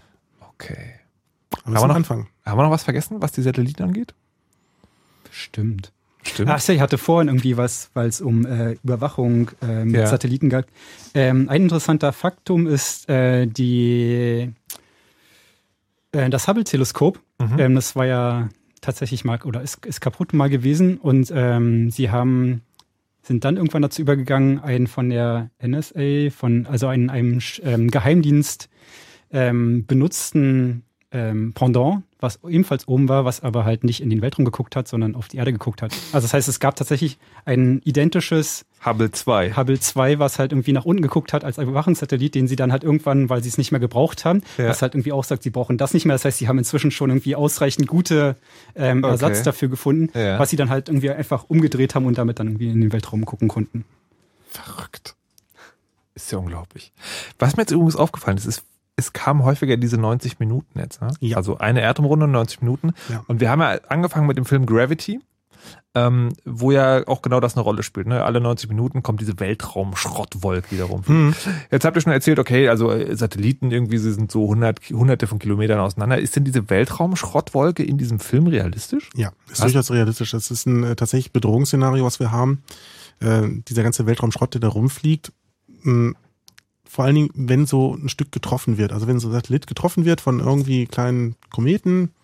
Ähm, Oder von den Steinchen Chinesen. Oder also es gab, es gab tatsächlich tatsächlich schon mal den, den ja, Fall, dass ab- die Chinesen irgendwie ganz groß irgendwie angekündigt haben, wir können jetzt auch Satelliten abschießen und sie haben es tatsächlich auch gemacht, woraufhin dann irgendwie alle die Hände über den Kopf zusammengeschlagen haben und sagten, wie seid ihr bescheuert, weil sie halt einfach mal einen Satelliten zerstört haben, der Ja. sich in Millionen von Teilen oder Tausende von Teilen zersplittert hat. die dann nochmal selber noch eine zusätzliche Geschwindigkeit draufkriegen zu diesen 28.000 Kilometer pro Stunde, die Mhm. dann noch ein bisschen schneller durch die Gegend fliegen und dann kommen die wieder an andere Satelliten dran und hauen diese Satelliten kaputt, die dann auch wieder kaputt gehen. Dass das Problem äh, ist, wenn es halt irgendwie ein großes machen. Stück ist, dann fliegt es halt schön mit seinen 28.000 Kilometer pro Stunde irgendwie um die Erde rum Ja. in einem Stück. Sobald es aber irgendwie kaputt geht, dann hast du den Effekt, dass du halt ähm, in diverse Richtungen das wegdriftet, sich total wild durch die Gegend dreht und dann im Zweifelsfall nochmal gegen ein anderes Stück stößt und dann halt total unkontrolliert in alle Ja, Richtungen. Das ist mal so eine Person namens Kessler, die dann auch äh, ausgerechnet hat, dass wir in ein paar zig Jahren, ich habe jetzt die genaue Zahl nicht im Kopf, aber auf jeden Fall, wenn wir weiter so machen mit unserem Weltraumschrott, irgendwann gar nicht mehr von der Erde wegkommen können, weil wir einfach so viel Schrott um uns rumgelagert haben, dass wir nicht mehr Zerstörung oder unfallfrei wegkommen bis zum Mond hin oder noch weiter weg, sondern dass wirklich so viel Zeugs da einfach rumliegt. Das ist der sogenannte Kessler-Effekt dann auch nach ihm benannt. Also es ist auch so, dass, dass die ISS zum Beispiel in regelmäßigen Abständen mal Bahnkorrekturen ähm, durchführen muss, weil halt einfach da gerade so ein Stück Schrott durch die Gegend fliegt, wo, in dem sie halt ausweichen muss. Also dieses, dieses Szenario, was da in dem Film sozusagen aufgerufen wird, nämlich irgendjemand schießt einen Satelliten ab. Ja. es war nicht nur Satellit, es war, wenn ich das richtig verstanden habe, im Film war das äh, eine ausgebrannte Stufe. Also Okay. eine, eine Raketenstufe. Ich meine, ist das auch das andere Problem, Raketenstufen, äh, die wir halt hochbringen, ja, die, die Feststoffbooster, die wir dran haben, oder beziehungsweise die erste Stufe, die fliegt meistens noch irgendwie zurück auf die Erde. Mhm. Aber die weiteren Stufen, die hinten dran sind, äh, die werden halt im Orbit irgendwo abgeschossen. Und die wandern nur ganz, ganz langsam wieder zurück. Und die meisten Objekte, die wir als Satelliten draußen sehen können, das sind tatsächlich ausgebrannte Stufen, die teilweise schon seit 50 Jahren da rumwabern. Also es ist auf jeden Fall realistisch, wird halt, je, also umso schlimmer, je öfter sie von irgendwelchen anderen Teilen getroffen werden und dann Ja. irgendwie kleiner werden und noch kleiner werden und dann halt tatsächlich wirklich Okay. Wolken von Schrott. Und die Wolken bleiben dann aber auch zusammen. Weil ich dachte jetzt erst sagen, wenn ich, wenn ich so ein Ding schieße, dann, dann platzt das ja Ja, in alle ist Richtungen halt und dann. dieser, dieser ähm, Kessler-Effekt, dass du halt dann in diverse Richtungen, also jedes Mal, wenn es halt wieder getroffen wird, hast Ja. du eine andere Drehrichtung und eine andere Aus, also ähm, Beschleunigung aber, in aber eine es ist Richtung trotzdem, und es ist die, trotzdem so eine Wolke von Müll, die sozusagen in einem Orbit dann wiederum um die Erde Die fliegt. bleibt im ähnlichen Orbit, außer sie wandert wirklich dann so weit raus, weil du halt ein bisschen mehr Geschwindigkeit drauf Mhm. gekriegt hast, ähm, dass sie dann halt auf einen anderen Orbit draufkommt. Ich meine, das sind dann so Orbitalmanöver. Also wenn du schneller Okay. bist, dann wird der Orbit größer. Wenn du langsamer, äh, also wenn du in Bremsrichtung halt irgendwie fliegst, dann wird es ein kleiner Orbit. Das ist nochmal eine ganz andere Geschichte. Okay, gut. Wir halten fest, es gibt Müll. Und es ist interessant, Satelliten hochzuschicken, weil dann könnten wir unser eigenes abhörsicheres Internet machen. Total. Gut. Dann, wenn wir jetzt die Technik in den Weltraum geschossen haben, reden wir gleich darüber, was man mit äh, den, den, den, den Kohlenstoffformen, den lebendigen da oben machen kann. Äh, kurze Pause, dann sind wir gleich wieder da. Fritz.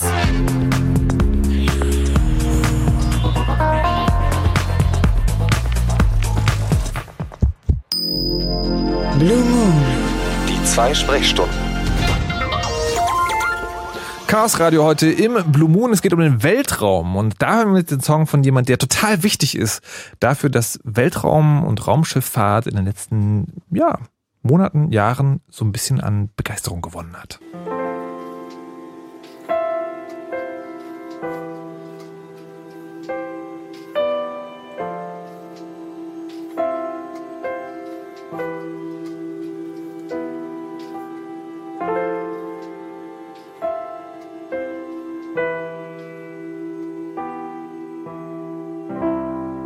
Control to Major Tom. Ground control to Major Tom. Lock your Soyuz hatch and put your helmet on. Ground control to Major Tom. Commencing countdown engines on. Detach from station and may God's love be with you.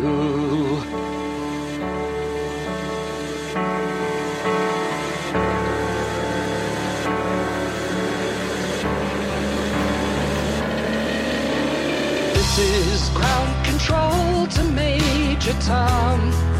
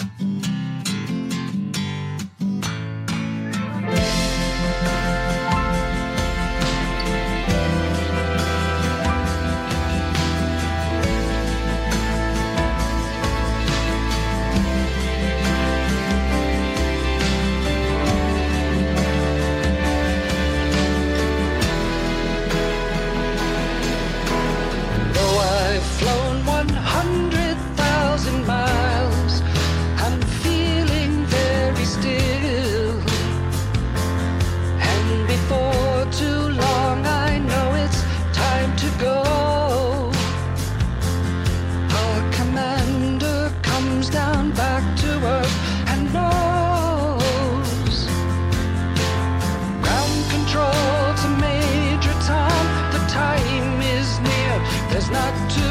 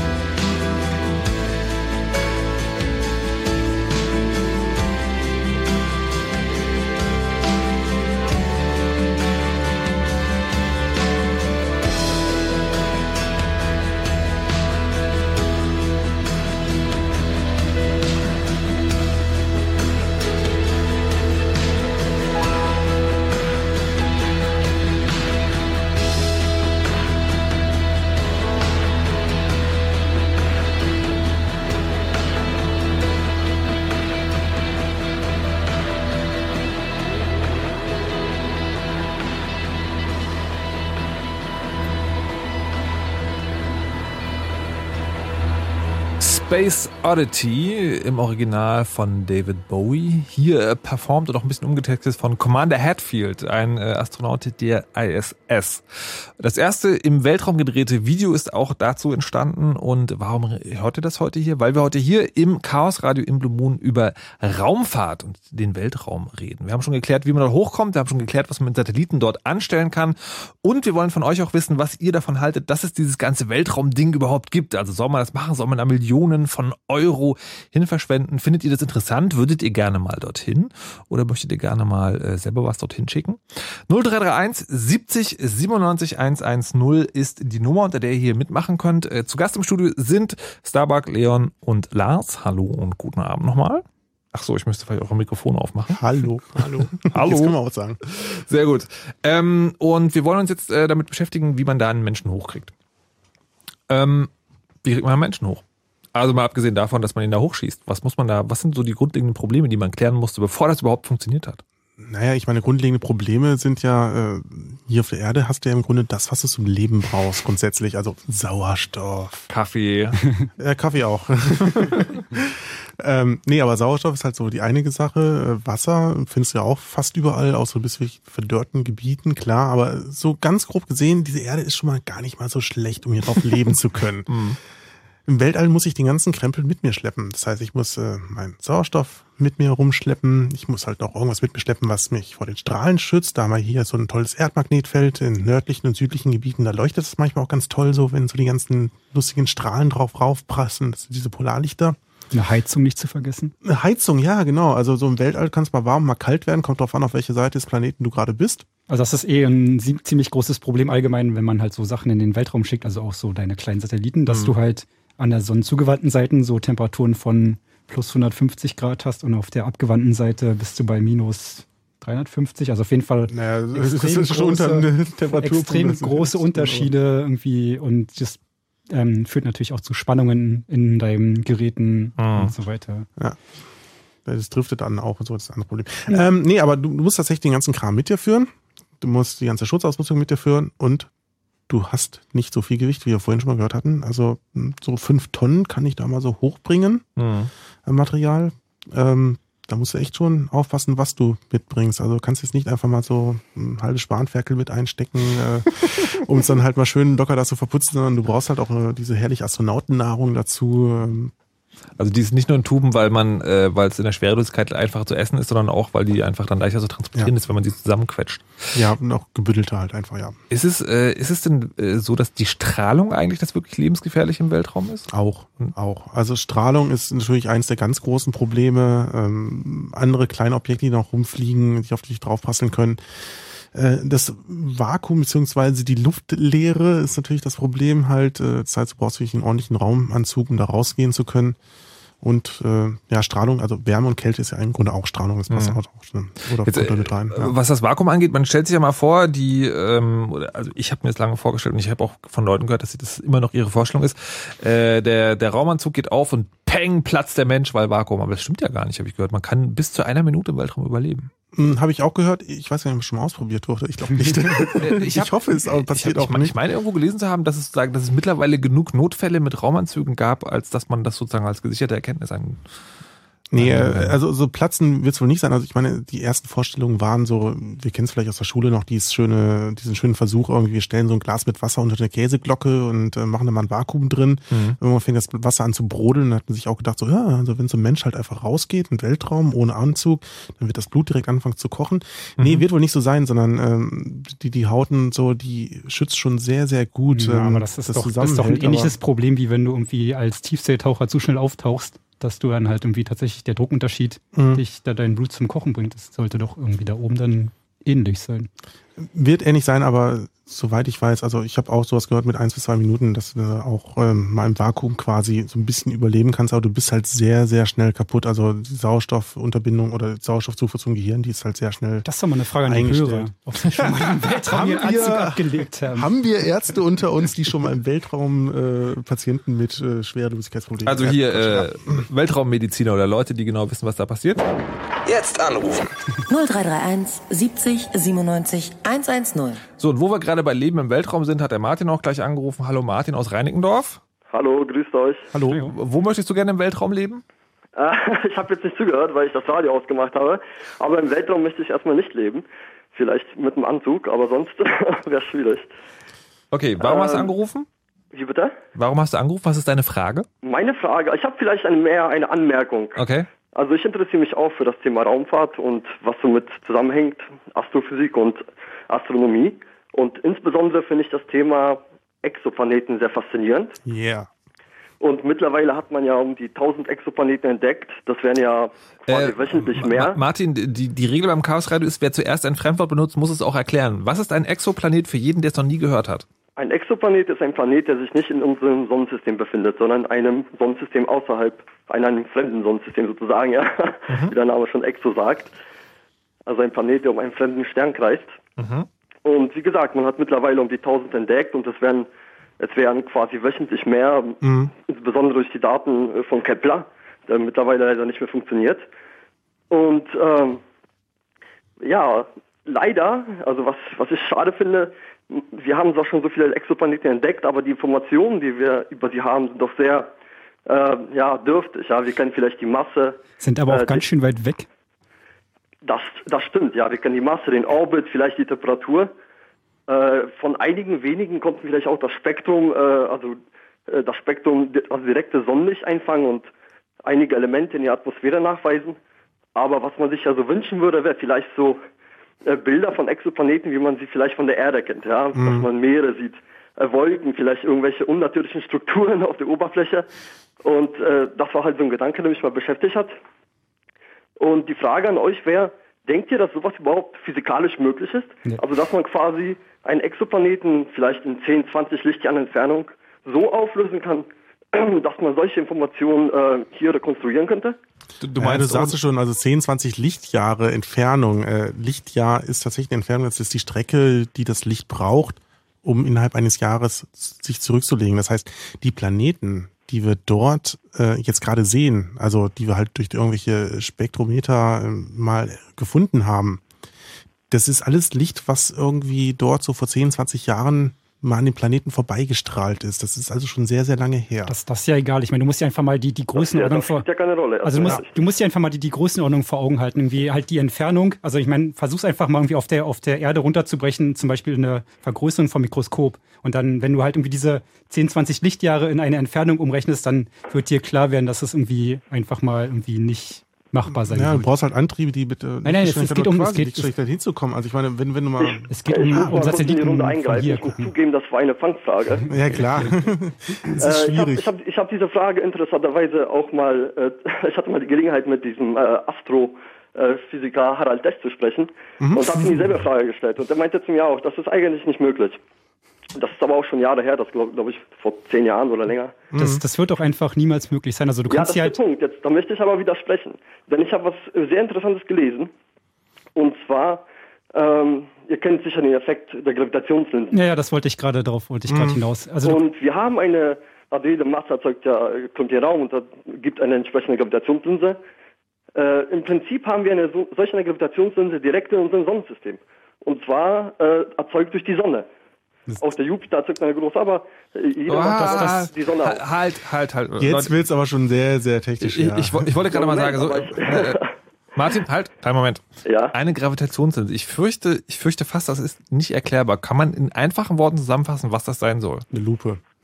Eine Lupe, äh, ja, das kann man vielleicht so sagen. Eine Lupe, die aber erzeugt wird durch die Masse eines Objekts. Also der, der, der Licht, der, der, äh, das Licht wird ja auch durch Massen irgendwie abgelenkt und du kannst ja natürlich, also wenn du halt ein Objekt beobachtest, was hinter der Sonne ist, wird natürlich das Licht, was von diesem Objekt ausgesendet wird, durch die Sonne auch gebeugt. Das heißt, wenn du halt genau in dieser, in diesem Beugungspunkt, ähm, also in diesem ähm, Brennpunkt der, der Sonne dann bist, dann siehst du natürlich die Sachen, also wie auch wirklich von der Linse. Wenn du die irgendwie in die Sonne hältst, dann ist ja dahinter irgendwie auch ein Ja. Brennpunkt, wo dann halt irgendwie das ähm, Papier anfängt zu kokeln. Okay. Ähm, aber, aber trotzdem, also selbst mit irgendwie der Sonne als ähm, Gravitationslinse wirst du halt niemals Bilder hinkriegen, die halt einen Planeten als Planeten darstellen, dass du Wolken drauf siehst. Das ist halt. Ähm, also meiner Meinung nach ist diese Information nicht korrekt. Ich hab, Also du- äh, du könntest- Ja, da können wir, ich glaube, da können wir sehr lange auch drüber diskutieren, aber die Frage ist jetzt, wie sind wir jetzt gerade von äh, bemannten Raumfahrt vielleicht zu kann ich noch was dazu Gravitationslinsen sagen, gekommen? wenn, wenn das erlaubt ist. Bitte. Ja. Äh, und zwar gibt es wirklich ein reelles Konzept, welches auch theoretisch berechnet wurde. Äh, es gibt die Möglichkeit, also es gibt das Konzept, ein, eine, quasi ein, ein Geschwader aus Mit kleinen mehreren. Spiegeln, im, genau im Brennpunkt der, Gravitat äh, der äh, Gravitationsinsel der Sonne zu positionieren und dann per Interferometrie quasi äh, einen riesigen Spiegel zu erzeugen. Und man hat wirklich ausgerechnet, dass es möglich wäre, damit in 10 bis 20 Lichtjahre äh, Entfernung äh, solch hohe Auflösung zu erreichen, dass man wirklich diese Details wie Kontinente, Meere abbilden könnte. Das ist ein französischer Astrophysiker, der das ausgerechnet hat. Ich weiß nicht genau, wie Hast du der eine heißt. Quelle? Äh, Telepolis. Telepolis, äh, vor halbem Jahr, glaube ich, stand drin. Ich kann den Link mal raussuchen. und Such doch, such doch den Link mal raus. Wir haben doch bestimmt eine Mailadresse, oder? chaosradio.ccc.de? Genau, chaosradio Kann ich das ja. Das also, also das ist tatsächlich äh, ein, ein theoretisch äh, durchaus möglich. Also ich kann es mir mit mehreren Gravitationslinsen durchaus vorstellen, die man halt dann irgendwie aber erzeugen muss oder beziehungsweise durch Zufall zwar praktisch zwei ähm, Sterne im richtigen, in der richtigen, also in einer Linie praktisch. Ähm, mit einer Gravitationslinse und Spiegeln würde ich behaupten nicht, aber ich meine, wenn du das gelesen hast und das fundiert ist. Ich, ich würde mir die Hand auch nicht dafür abschneiden, aber wie gesagt, das ist der Kenntnisstand. Okay, okay. Schick, Ma- such doch mal die Quelle raus, Genau. schick doch mal an Chaos ich Also das würde mich auf jeden Fall interessieren auch. Martin, dann vielen Dank. Ja, bitte. Und Ciao. äh, wir gehen jetzt äh, zurück zur bemannten Raumfahrt. Weil die Gravitationslinsen, ey, das ist. Normalerweise muss ich die Leute, die hier vom Chaos Computer Club äh, da sind, im Zaum halten, damit sie nicht kompliziert werden. Jetzt macht ihr das schon da draußen. Ich fühle mich ein bisschen wie der Letzte, der irgendwie. Ich finde das total super. Ich finde es auch Ist total ein super. total spannendes Thema, aber Weltraum ist groß und hat auch sehr viele Themen.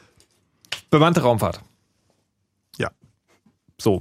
Gibt's Probleme? Haben wir geschafft, also sagen, wurden gelöst? Ja. Wie, wie kommen wir denn jetzt selber dahin? Ist das überhaupt realistisch? Also du meinst, du und ich jetzt hier, ja, genau, dass, dass wir jetzt so quasi, anstatt jetzt äh, irgendwie ins genau. Auto zu steigen und gleich zurückzufahren, dass wir einfach sagen so, hey komm, lass uns mal unsere Rakete nehmen und zu unserer Raumstation zurückzufliegen, ne? Äh, Ja, ja. Wäre schön, ne? Mhm, Wäre ich dabei.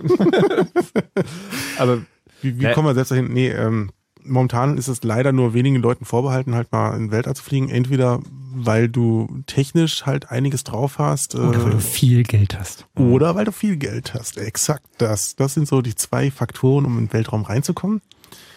Ähm, das ist, ja, also so, so dieses, ich gehe jetzt mal morgen dahin und kaufe mir ein Ticket ins All. Ich glaube, das passiert jetzt auch noch nicht so schnell. Es gibt zwar Anfänge, in diese Richtung halt reinzuarbeiten. Jetzt nicht nur durch senkrecht startende Raketen, sondern auch durch äh, Flugzeuge, die schnell genug sind, die auch ähm, so die Weltanlinie, also die 100 Kilometer auch ankratzen können. Also es gibt tatsächlich Leute, die das irgendwie durchgerechnet haben und irgendwie so sagen, in absehbarer Zeit von 10 bis 15 Jahren wird es möglich sein für, mh, sagen wir, ja, Zehntausende, wenige Zehntausende Das- Euros das- halt irgendwie für ein paar Tage oder ein paar Stunden irgendwie auf der, auf einem Hotel im Weltraum irgendwie kurz. Ja, das das habe ich vor 10 bis 15 Jahren auch schon gehört. Also ähm, wir merken, wir sind nicht so weit gekommen. Äh, Na- Naja, aber immerhin ist doch äh, Richard Garriott zum Beispiel, also so ein, so ein Spiel, jemand, der mit Spiel, Computerspielen. ja, oder Mark Shuttleworth, der hat es Genau. auch gemacht, hat sich einfach mal eingekauft, ja. Aber die, die sind ja, die waren auch auf der ISS, oder? ja, genau, Genau. richtig. Die sind zur ISS geflogen. Hm? Aber Aber das, das gab es schon, dass Leute, dass Privatpersonen für Geld im Weltraum waren. Das waren jetzt sechs, sieben Leute, die es gemacht haben. Das war auch zu Zeiten noch, als noch die Shuttles zusätzlich geflogen sind, also das äh, Space Shuttle. Das heißt, da hatten dann äh, die Russen selber noch ein bisschen Platz gehabt dann ab und zu mal und haben noch mal einen ihrer drei Plätze in, in der Soyuz-Rakete mal für jemanden freigemacht, der genügend Geld auf den Tisch gelegt hat und damit auch das Programm ein bisschen mit unterstützt hat. Aber tatsächlich, Äh, mittlerweile wird's nicht mehr gemacht, weil wirklich die Soyuz nur noch so die einzige, momentan das einzige bemannte Raumschiff oder bemannbare Raumschiff ist, was wir in den Weltraum schicken können. Das Shuttle ist eingestellt worden, alle anderen Dinger sind halt eingestellt. Na Quatsch, Chinesen kommen ja jetzt auch noch. Ha, genau, die haben wir jetzt noch. Und aber, es, aber es, redu es reduziert sich tatsächlich irgendwie auf den Faktor oder auf den Fakt, dass du halt nicht genug Raketenstarts auf die Reihe kriegst, um halt irgendwie genug Leute hochzubringen. Äh, wenn man halt wieder, ähm, was vorhin schon angesprochen wurde, Ja. den Space Elevator hat, wo du halt wirklich dann einen Aufzug hast, wo du unten einsteigst irgendwie und nach ein paar Stunden oder ein paar Tagen dann irgendwie oben aussteigst, dann sind es auch keine Kosten mehr und dann ist es natürlich irgendwie auch ähm, durchaus ähm, bezahlbar, ähm, einfach mal kurzzeitig in den Weltraum hochzusteigen und wieder runterzukommen. Aber das ist tatsächlich noch Zukunftsmusik. Das ist noch Zukunftsmusik, aber also da würde ich durchaus sagen, ähm, das kann man, also können wir in unserem Alter durchaus noch erleben. Okay. Ja, im Alter. so, jetzt, äh, warum eigentlich, also, dass man, äh, dass man Satelliten hochschickt, das finde ich total verständlich, weil man sagt, alles klar, die sind dann da oben und machen uns Sachen leichter, also die Signalübertragung ist viel besser, wir können im Weltraum reingucken und so weiter. Aber warum soll schickt man Menschen in den Weltraum? Also ich meine, okay, es ist geil und man hat halt mal gemacht, aber. Na. Irgendwer muss die Experimente da oben auch bedienen können. Roboter? Die waren zu der Zeit, als die ersten Menschen im Weltraum waren, noch gar nicht so weit. Ja, aber mittlerweile. Ähm ja, nee, mittlerweile auch nicht wirklich. Okay. Also so das, die Robotertechnik ist auch nicht so weit fortgeschritten. Die muss halt auch bedient werden.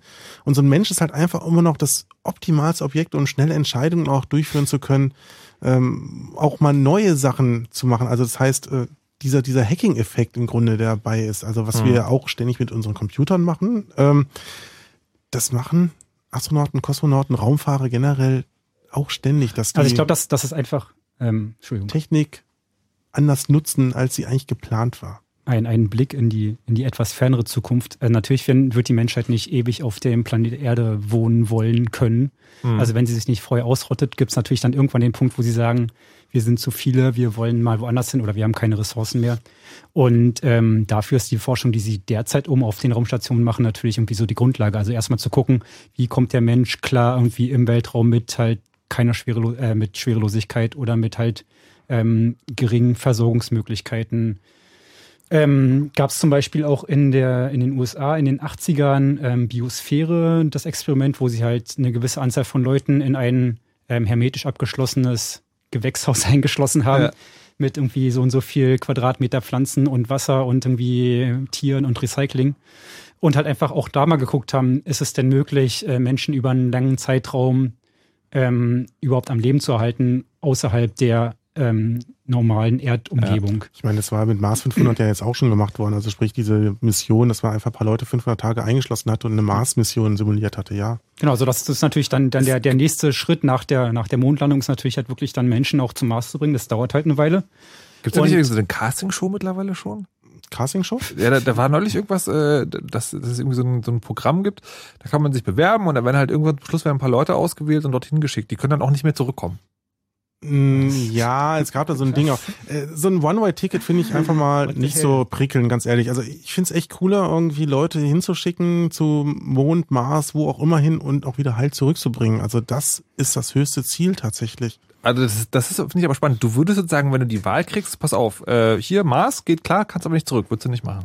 Würde ich nicht machen. Ich weiß, dass es genügend Menschen gibt, die sagen würden so, ja, yeah, cool, ich will mal zum Mars und ich ja. will mal ein One-Way-Ticket, aber kann ich ganz ehrlich ethisch nicht vereinbaren mit mir.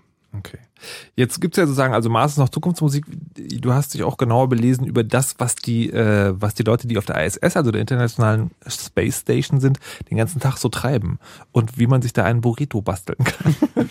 Jetzt fand ich ganz lustig hier. Commander Hatfield, den wir gerade schon mal singen gehört hatten, äh, hat dann auch irgendwann mal, oder ich meine, der, der Mensch war großartig. Der war ja ein bisschen mehr als ein halbes Jahr auf der ISS gewesen und er hat so viel dafür getan, dass dieses Thema Weltraum wieder interessant wurde. Also ich meine, viele haben vielleicht seine Bilder gesehen irgendwie, die er vor allen Dingen per Twitter halt rumgeschickt hatte. Sehr tolle, grandiose Aufnahmen von der Erde. Er hat teilweise ein paar Videos gemacht, ein paar Experimente auch gemacht und ich meine, die, die Raumfahrer haben sehr viel Zeit noch neben ihrem normalen Arbeitsprogramm halt und können auch wirklich mal Spökes auch betreiben. Hm. Wie, wie ist das ungefähr auch geteilt? Ähm, die haben also von also man, man versucht einen 24-Stunden-Rhythmus auch zu halten dort oben. Ich meine, hey, du fliegst alle 90 Minuten um die Erde rum. Das heißt, äh, Moment, wie oft ist es dann? Äh, 16 Mal am Tag oder so? Kreist du halt äh, um die Erde rum. Und hast deinen Aufgang und Untergang. Ja, du hast, äh, das ist toll, 16 Mal am Tag Sonnenauf- und Untergang zu haben. Wie ähm, romantisch. ja. Nee, aber man versucht tatsächlich einen 24-Stunden-Rhythmus zu halten. Ähm, dieser ist so aufgeteilt, dass äh, eigentlich in der Regel nur sechs Stunden Arbeitszeit sind und davon sind auch schon anderthalb Stunden für das Muskelaufbautraining oder Muskelerhaltungstraining halt mit eingeplant. Das heißt, du hast quasi 18 Stunden Freizeit, also so sieben, acht Stunden Schlaf solltest du haben, sind irgendwie zwei bis drei Stunden für Essen auch mit eingeplant. Ansonsten hast du so im Grunde Freizeit, was du halt ein bisschen da oben vertreiben kannst. Und es gibt halt einige ähm, Chilliger Job. Einige Raumfahrer, die halt auch dort oben sind, die dann auch äh, für, für private äh, interessante Sachen halt dann auch offen sind. Und äh, ich habe auch so ein nettes Video gesehen, wo mal, oder wie war das? Äh, Commandant Hatfield hat gesagt, ich hätte mal wieder ein Burrito, will gerne wieder ein Burrito essen und äh, sind halt Leute hingegangen und geguckt, so ja, was habt ihr denn an Essen dort oben auf der ISS gerade da? Mhm. Sie einfach mal alles ausgebreitet und haben dann mal so ein Rezept hochgeschickt, so ja, dann nimmst du jetzt einfach mal hier von diesem äh, klein gehäckselten Schnitzel irgendwie eine Packung, dann nimmst du noch von da drüben irgendwie ein paar äh, Maiskolben oder beziehungsweise Maiskörner. Hab, dann gibt's auch irgendwo ein spezielles Brot, äh, recht dünnes und da kannst du irgendwas zusammenbasteln und irgendwo hast du auch eine Chili-Soße da rumstehen. Und es ist einfach total großartig, wie der versucht, so ein Burrito im Weltall halt zusammenzubauen und zu futtern, weil halt dummerweise die Hälfte des Burritos irgendwann mal durch die Kapsel oder durch die ISS halt geflogen ist.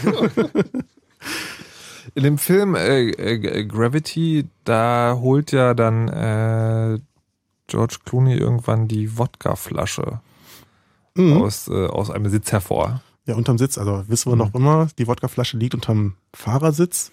Dürfen, dürfen die saufen im Weltraum? Ähm, da gibt's unterschiedliche Meinungen zu. Es gibt wohl äh, durchaus kleine Alkoholreserven auch in der ISS und wohl auch kleine Reserven an Wodka natürlich, die dann auch entsprechend von unseren äh, russischen Kosmonauten mit hochgebracht wurden, die wohl auch nicht darauf verzichten möchten. Okay. Ab und zu mal so ein, so ein bisschen Wodka halt zu haben. Nee, äh, kannst im Weltraum auch trinken, das geht. Äh, ist bisher noch nicht irgendwie negativ aufgefallen, aber du solltest halt auch irgendwie bei deinen Sinnen bleiben. Klar, also wildes Mhm. Besäufnis im Weltall ist, glaube ich, nicht ganz so doll. Gibt's auch, was ich auch spannend finde, da leben dann halt irgendwie so zwei, drei Leute. Drei ist, glaube ich, die maximale Anzahl, oder? In der ISS? Auf der ISS? Nee, Ja, also sechs, sechs, sechs, sechs, ist, sechs okay. ist die Standardbesatzung, also zwei wusste Teams, ich gar a drei Personen, ja. Ja. Ähm, teilweise waren auch mehr dort, aber die waren dann halt durch Shuttle angedockt. Also das heißt, es waren auch schon durchaus, uh, warte mal, das mir recht, ein Shuttle sieben Leute plus sechs Leute, da sind wir dann halt irgendwie so bei 13 Personen, die dann halt irgendwie da rum Okay, aber sagen sechs Leute, die ständig da sind, Mhm. gibt gibt's da auch irgendwelche Erkenntnisse von wegen der, der Psychologie? Das stelle ich Ja. mir schon spannend vor, Ja. auf so engen Raum. Ja, also tatsächlich bei den ESA-Einstellungstests ist es ein ganz, ganz großer Punkt, dass es äh, Menschen sind, die auch miteinander umgehen können. Also die jetzt wirklich so, so ein ruhiger Typus sind, ähm, auch einen kühlen Kopf die ganze Zeit behalten können, aber auch nicht so einen großen Ego-Trip fahren. Mhm. Also das ist ein ganz großer Punkt, um halt dort mit bei zu sein. Weil du kannst nicht die ganze Truppe halt irgendwie äh, ja, untergraben von der Moral her. Und du bekommst in der Ausbildung ganz viel äh, kulturelle Sensitivität beigebracht. Und auch die, die, die, die Kontrollstrukturen haben sich über die Jahre, also hat man sehr viel gelernt äh, über die Jahre, dass man, wie man mit Astronauten umgeht vom Bodenzentrum aus. Denn letztendlich ist man die ganze Zeit dabei, den Befehle zu geben den ganzen Tag. Und das, wenn man das nicht verträgt, beziehungsweise wenn man das nicht äh, sensibel macht, dann äh, kann das auch schief gehen. Es gab zum Beispiel mal auf der Mir einen Vorfall tatsächlich, dass die Astronauten gestreikt haben, äh, nachdem sie einfach überlastet wurden vom Kontrollzentrum und das haben die nicht eingesehen. Und Wie sah das aus? Wir kommen nicht mehr runter. ja, nee, wir machen jetzt halt nicht mehr, was sie sagen so. Und das ist halt, das ist halt ein Problem, wenn die da oben sind und irgendwie ähm, auf sich alleine gestellt sind und eine teure Technik äh, in der Hand haben und die, die man sich nicht einfach mal auf ein Vier-Augen-Gespräch mit dem Chef treffen kann.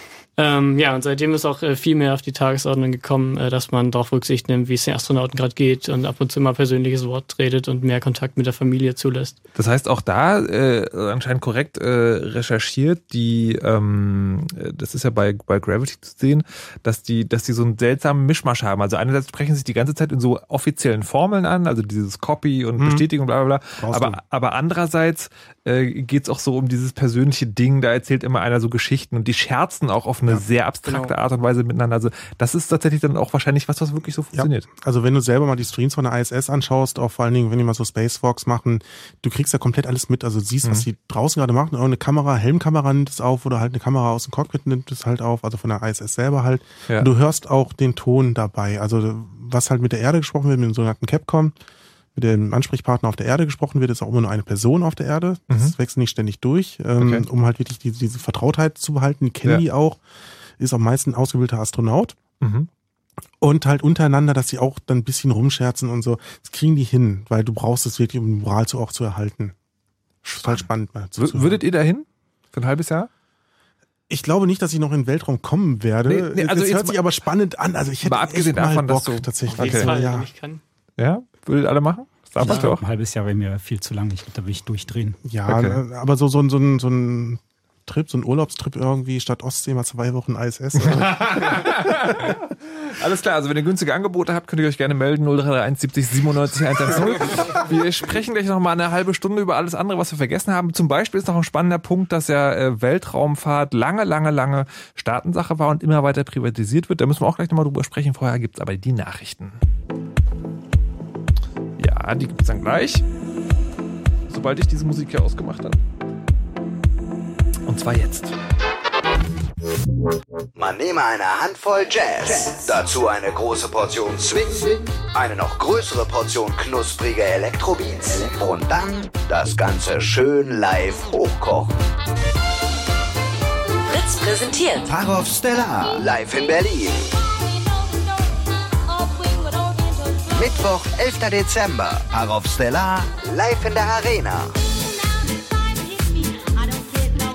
Parov Stellar, schöne Ding, Elektro-Swing. Präsentiert von Fritz. Immer gute neue Musik. Und das hört man. Um kurz nach halb zwölf. Fritz Nachrichten. Mit Frieda Rössler. Der frühere US-Geheimdienstmitarbeiter Snowden ist offenbar bereit, vor einem Untersuchungsausschuss des Bundestages zur Spionageaffäre auszusagen.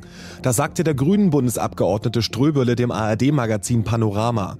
Ströbele hatte Snowden in seinem russischen Exil getroffen. Das dreistündige Treffen mit dem Ex-NSA-Mitarbeiter habe unter strengster Geheimhaltung stattgefunden, hieß es weiter. Die USA suchen Snowden mit Haftbefehl und werfen ihm Landesverrat vor. Der US-Geheimdienst NSA überwacht offenbar noch mehr deutsche Spitzenpolitiker als bisher bekannt. Die New York Times berichtet, dass die NSA nicht nur das Handy von Bundeskanzlerin Merkel überwacht hat, sondern auch die Telefone von ranghohen Beamten und den Chefs der Oppositionsparteien. An den Spähaktionen soll nach weiteren Medienberichten auch die US-Botschaft in Berlin beteiligt sein, mit Hilfe von Spionageanlagen auf dem Dach des Hauses am Pariser Platz. Botschafter Amazon wies die Vorwürfe im RBB zurück. Kein Alkoholverkauf mehr am Abend, das fordert ein Netzwerk von elf deutschen Großstädten, darunter ist auch Potsdam. Die Städte meinen, dass es mehr Jugendkriminalität und Komasaufen gibt, weil Jugendliche spät abends noch Alkohol kaufen können. Das Netzwerk forderte die Bundesregierung auf, den Verkauf zeitlich einzuschränken. Außerdem müsse stärker kontrolliert werden, ob Supermärkte, Spätis und Tankstellen Alkohol an unter 18-Jährige verkaufen. In einem Asylbewerberheim in brandenburgischen Henningsdorf hat es gebrannt. Die Polizei ermittelt wegen schwerer Brandstiftung gegen einen 18-jährigen Bewohner des Heims. Er soll Möbel angezündet haben. Warum ist noch unklar. Die Feuerwehr konnte den Brand schnell löschen. Die Flüchtlingsunterkunft musste eine Stunde lang geräumt werden. Ein Polizist erlitt eine Rauchvergiftung. Das Wetter. Die aktuellen Temperaturen in Berlin und Brandenburg liegen zwischen 0 und 7 Grad. Heute Nacht dichte Wolken, etwas Regen. Die Temperaturen gehen auf 6 bis um die 0 Grad runter. Morgen Vormittag gibt's nur in der Lausitz ein bisschen Sonnenschein. Danach wird's aber auch da, wie sonst überall in Berlin und Brandenburg, bewölkt und es kann auch immer mal regnen bei maximal 13 Grad. Verkehr. Stadtverkehr Berlin, Charlottenburg, Richard-Wagner-Straße. Die ist zwischen Richard-Wagner-Platz und Bismarckstraße in beiden Richtungen gesperrt. Auch beide Fahrtrichtungen sind dicht bis 4 Uhr früh. Altklinike Wegedonstraße zwischen Semmelweisstraße und Rudower Straße ist wegen Arbeiten an Gasleitungen gesperrt. Zum Verkehr in Brandenburg. A13 Dresden Richtung Berlin zwischen Lübbenau und Duben sind in beiden Richtungen Tiere auf der Fahrbahn. Fahr dort bitte besonders vorsichtig. Und A24 Hamburg Richtung Berlin zwischen Mayenburg und Pritzwalk ist nach einem Lasterunfall voll gesperrt. Also Hamburg Richtung Berlin. Das dauert da wohl noch mindestens zwei Stunden. Letzte freie Ausfahrt ist Mayenburg. Und nochmal zur Berliner S-Bahn. Für die S2 fahren zwischen Marienfelde und Priesterweg bis zum 8. November weiterhin Busse. Bis Betriebsschluss fahren auch auf der S1 zwischen Birken Birkenwerder und Oranienburg ersatzweise Busse.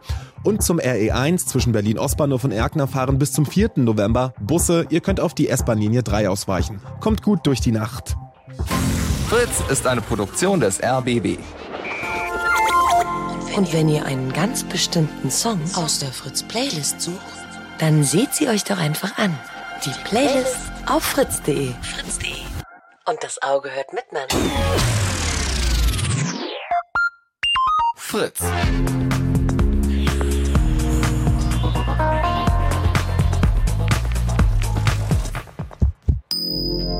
Blue Moon. Die zwei Sprechstunden. Eine halbe Stunde haben wir noch im Chaos Radio hier im Blue Moon, wo wir uns heute im Weltraum befinden. Unendliche Weiten. Naja, ganz so ganz unendlich sind sie noch nicht. Wir haben festgestellt, es ist noch alles ein bisschen schwierig mit dem Weltraum. Aber immerhin, wir kommen schon in den Erdorbit. Also bis da hoch. Raketen, Satelliten, Menschen haben wir alle schon dahin gebracht. Und äh, jetzt kümmern wir uns quasi um den Rest. Die erste Frage, die ich da habe, äh, an die Herren Starbuck, Leon und Lars, die heute hier sind und uns mit in den Weltraum nehmen, ist, äh, es gab einmal eine Mondlandung und seitdem ist nichts mehr passiert. Warum? Einmal nicht. Das waren ja fünf Landungen. Mit Leuten? Ja. Äh, Entschuldigung, sechs, Entschuldigung, sechs Landungen auch, sogar. Auch total geil. Ich, Also zwölf verschiedene, zwölf verschiedene Menschen waren auf dem Mond, keine Frau, alles Männer. Ich, ganz ehrlich, Leute, wer von euch hat das gewusst? Wer von euch hat das gewusst? Aber ich habe tatsächlich auch lange, lange es halt nicht gewusst. Aber Und eine Mondlandung irre. ist nicht geglückt, ja. Okay. Also sollten eigentlich sieben gewesen sein, beziehungsweise eigentlich waren noch ein paar mehr geplant, die sind aber hinter eingestellt worden, weil das wurde auf einmal uninteressant. Warum? Selbst, Also- die, selbst die Bevölkerung hat sich gar nicht mehr dafür interessiert. Also die erste Mondlandung war noch super im Medienecho und so die zweite, na ja, und bei der dritten hat man äh, auch tatsächlich im Fernsehen das gar nicht mehr live übertragen. Es wurde erst wieder mit Apollo 13 interessant, äh, also das war ja eigentlich die dritte gewesen, aber äh, wäre gewesen, aber das wurde erst da wieder mit interessant, äh, dass sie halt nicht gelandet sind auf dem Mond. Ähm, aber später hat man dann gesagt, so ja komm, jetzt haben wir genügend Mondgestein eingesammelt, wir haben genügend Messungen durchgeführt, äh, das ganze Programm ist sauteuer, äh, lassen das mal einstellen. Das war 1972, glaube ich. Aber äh, da habe ich zum Beispiel die Frage, ist es teurer, eine Mission, also ein halbes Jahr auf dem Mond zu leben, als ein halbes Jahr in der ISS? Ja, weil Warum? du musst auf dem Mond das ganze Zeug erstmal hinbringen. Ja, aber du musst nicht die ganze Zeit rumfliegen und hast eine Oberfläche, ja, auf der du. fliegen, tut's ja von alleine. Ja, eben. Und irgendwie, ja. Und der Mond so, also ich du, du, Mond. musst, du musst es halt irgendwie nur, nur einmal hochbringen. Ja, Beim ja. Mond ist es so, dass du es dann auch nochmal runterbringen musst. Das heißt, du musst dann irgendwie auch nochmal deutlich mehr Treibstoff mit hochnehmen, um halt irgendwie Mhm. auch sauber zu landen. Okay. So, das Also mit der das- Wärme-Kälte ist noch ein anderes Problem. Der Mond hat ja gebundene Rotation mit der Erde. Wir sehen ja immer nur eine Seite vom Mond. Mhm. Äh, das heißt, wenn wir Vollmond haben, dann wird halt diese Seite komplett angestrahlt. Und wenn wir Neumond haben, dann liegt die halt so im Schatten drin. Das heißt, du hast so zwei Wochen Helligkeit, zwei Wochen Dunkelheit. Äh, Und das kommt halt auch nicht so deutlich. Ich meine, du heizt sich dann zwei Wochen lang alles so mal schön auf und dann äh, ist zwei Wochen sehr kalt. Also du musst halt wirklich sehr viel dran machen. Ja, als dich wenn halt der Wechsel schützen, irgendwie so. alle paar Stunden wäre. Ja, das hast du auf der ISS gerade. Ja, und, und da, dann ist der Mond auch einfach noch viel weiter als ISS. Also Das stimmt auch mal wieder. Die aber Raketen, die man braucht, um zum Mond zu kommen, die hat man ja bei, beim Apollo-Programm gesehen, die waren irgendwie so groß wie ein Hochhaus. Mhm. Und das ist halt schon eine ganz andere Größenordnung, so ein Programm durchzuführen. Also ich glaube tatsächlich vom Leben dort, also wenn erstmal alles da wäre, wäre es auf jeden Fall einfach. Ich meine, du hast auch ein bisschen Schwerkraft und sowas, hast im Zweifel auch ein bisschen Wasser. Ähm, aber halt erstmal hinkommen ist halt das große Problem.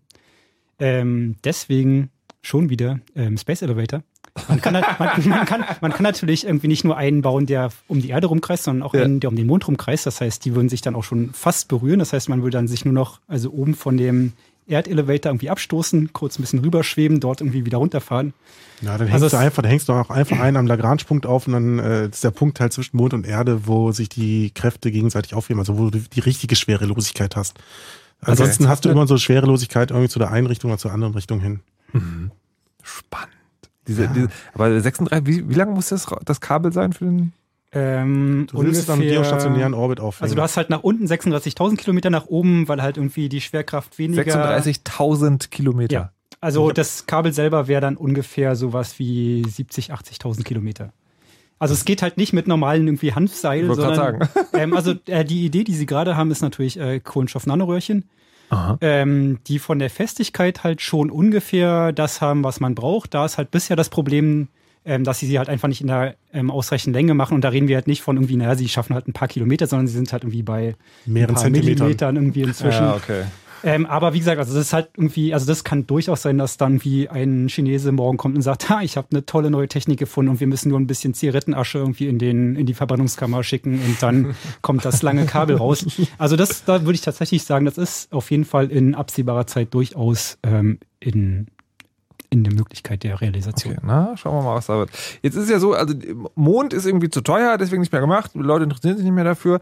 Jetzt ist es, die, die USA haben ihr, ihr, ähm, ihr Shuttle-Programm eingestellt ähm, und da sind jetzt sozusagen private Leute, die da reingehen. Normalerweise wird es so mit Misstrauen beobachtet, wenn so Privatfirmen Dinge übernehmen, die eigentlich in der öffentlichen Hand liegen. Wie ist das bei der Raumfahrt? Ja, ist auch schon ein bisschen länger so. Also ich meine, private Firmen gab es immer wieder, ähm, die ein bisschen Raumfahrttechnik gemacht haben, aber in diesem Fall geht es wirklich darum, dass äh, gesagt wurde, hey, die NASA macht jetzt nicht mehr die ganzen Flüge zur Versorgung der ISS.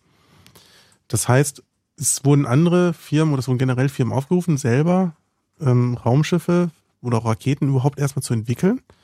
Und da ist vor allen Dingen eine Firma ganz stark hervorgekommen, äh, die Firma SpaceX, die sich auch erst 2002 gegründet haben.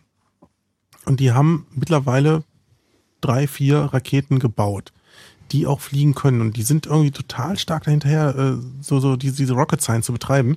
Die haben nach sieben Jahre oder sieben Jahre nach der Gründung haben die ihre erste Rakete hochgeschickt, äh, die, die Falcon One. Das ist wirklich so einfach eine Rakete mit ähm, einem Motor dran, also mit einem Verbrennungsausgang hinten dran. Die haben sie erstmal hochgeschickt, beziehungsweise auch das Ganze erstmal getestet. Mittlerweile sind die so weit, dass die halt die sogenannte Falcon 9 haben. Ähm, die 9 oder 9 halt kommt dadurch, dass die 7, äh, Quatsch, 9. dadurch, dass sie halt äh, neun Raketenausgänge halt hinten dran haben, die halt so, äh, ja, entweder als Würfel oder halt äh, auch als äh, Kreis halt angeordnet sind. Es sind noch kleine Unterschiede noch dabei. Ähm, diese Falcon 9 ist äh, mittlerweile auch so ein Transportschiff geworden, womit eine Kapsel, die sogenannte Dragon Capsule, ähm, zur ISS gebracht wird. Das ist momentan ein Versorgungsraumschiff, um mal so ein bisschen Wasser wieder hochzubringen, ein bisschen Futter hochzubringen, Sauerstoff vor allen Dingen auch wieder mit hochzubringen. Ähm, andere Experimente, die halt interessant sind, auch mit auf die ISS rüber zu transportieren weil man da äh, Sauerstoff hochbringen muss, warum gibt es da eigentlich noch nicht so eine, so eine Art, keine Ahnung, selbsterhaltendes oder selbstversorgendes Raumschiff? Kann man das nicht irgendwie machen? Ähm, also die, dieses Biosphären-Modell, von dem Starbuck vorhin schon mal gesprochen hatte, ja, das geht in diese Richtung rein, aber es ist noch nicht so ausgereift, dass es komplett hält. Ich meine, es wird schon sehr viel recycelt, also der komplette Sauerstoff, der wird auch wieder aufbearbeitet. Ähm, dass du den dann nochmal atmen kannst. Auch mhm. das Wasser wird wieder aufbearbeitet. Also mhm, bei, Wasser, bei Wasser sprechen wir nicht nur deine verdauten Getränke, sondern wir sprechen auch von äh, im Grunde den, den, den Schweiß, den halt auch los ist, der durch die Klimaanlage wieder eingesammelt wird, aufbereitet wird. Also das ist auch das, was dann hinterher auch wieder getrunken wird durchaus. Ähm, du musst schon ein bisschen hart sein, solltest nicht so stark darüber nachdenken, was du dort zu dir nimmst, aber es geht mhm. halt einfach nicht anders. Ja.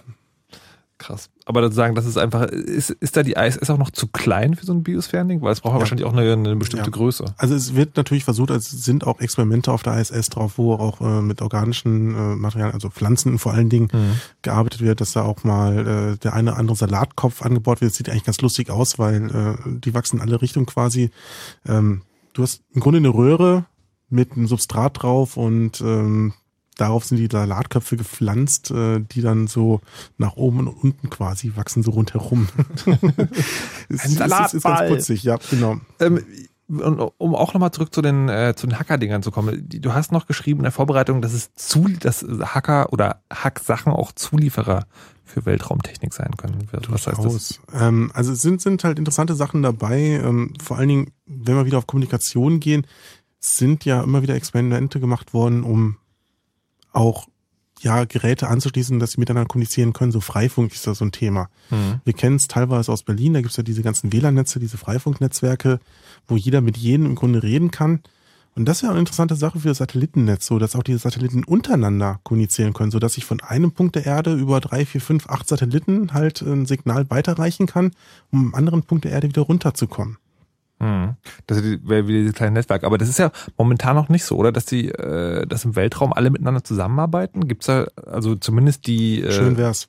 Wie ist es denn? Wie ist denn die Situation? Ja, sehr viel Konkurrenz natürlich dort und auch sehr viel Geheimhaltung äh, teilweise dabei. Ähm, wäre schöner, wenn dort viele einfach mehr miteinander reden würden, auch viele mehr miteinander was bauen würden, um ganzes Großes zu erstellen. Aber ich glaube, dann sind wieder zu viele Köche dran. Äh, und das kennen wir ja, dass sie Brei verderben. Halt. Wer, wer ist denn da alles unterwegs? Also was, was ich jetzt weiß, ich meine, ich hätte, ich dachte auch, es gibt mal eine Mondlandung. Ähm, also die USA sind da, die Russen sind da und die haben beide noch so Europäer mit dem Schlepptau. Mhm. Ähm, die Chinesen? Ja. Was, wie, wie, weit sind die? Also das hat mich überrascht. In dem Film im Gravity gibt es eine mhm. chinesische Space Station. Ja, die gibt es ja jetzt schon. Entschuldigung? Tada. ja, es, gibt äh, Space Station, die, die, äh, wie heißt sie jetzt gleich? Tiangong Station. Ja. Ich, wahrscheinlich habe ich das falsch ausgesprochen, aber mein Umgangschinesisch ist nicht so gut. Ähm, Und mit Zopf. Hast du wahrscheinlich gerade gesagt. Äh, ja, wahrscheinlich. Irgendwie. nee, aber die, es gibt eine Raumstation, die vor zwei Jahren hochgebracht wurde. Mhm. Also es ist im Grunde ein, ein Modul, was dort nur herumschwebt, was auch nicht ständig besetzt ist. Und die Chinesen haben ein Raumschiff schon gebaut. Äh, das äh, Shenzhou heißt es, glaube ich. Raumschiff. Sieht im Grunde aus wie eine Soyuz. Äh, Ich meine, irgendwo haben sie die Baupläne halt gekriegt. Der Osten arbeitet zusammen. Ähm, ist aber ein bisschen größer gebaut worden. Also in der normalen Soyuz war ursprünglich nur Platz für zwei Personen, jetzt ist Platz für drei und die, die Shenzhou-Fähre ist halt für vier Personen ausgelegt. Ähm, und die haben jetzt auch vor kurzem, nee, ist jetzt ein halbes Jahr, glaube ich, her, ähm, dafür Aufregung gesorgt, dass sie auf einmal dann mal so ein paar Personen hochgeschickt haben und auf diese Raumstation auch drauf, die vorher hochgebracht wurde, mal für ein paar Tage besetzt haben. Das ist aber die erste Inkarnation dieser Raumstation. Die wird auch 2014 versenkt werden, also einmal so ab in die Atmosphäre rein und äh, verglühen und runterknallen lassen, ähnlich wie man die Bier halt auch versenkt hatte vor ein paar Jahren. Ja, warum macht man das eigentlich? Also ich meine, ähm, wenn man jetzt schon enorme Kosten hatte, um dieses ganze Metall da irgendwie hochzubringen, warum versucht man das nicht oben zu lassen und dann später daraus was Schickes zu bauen? Und wurde auch erstmal gedacht, dass man die Mir auch weiterverwendet, aber die war halt einfach zu veraltet.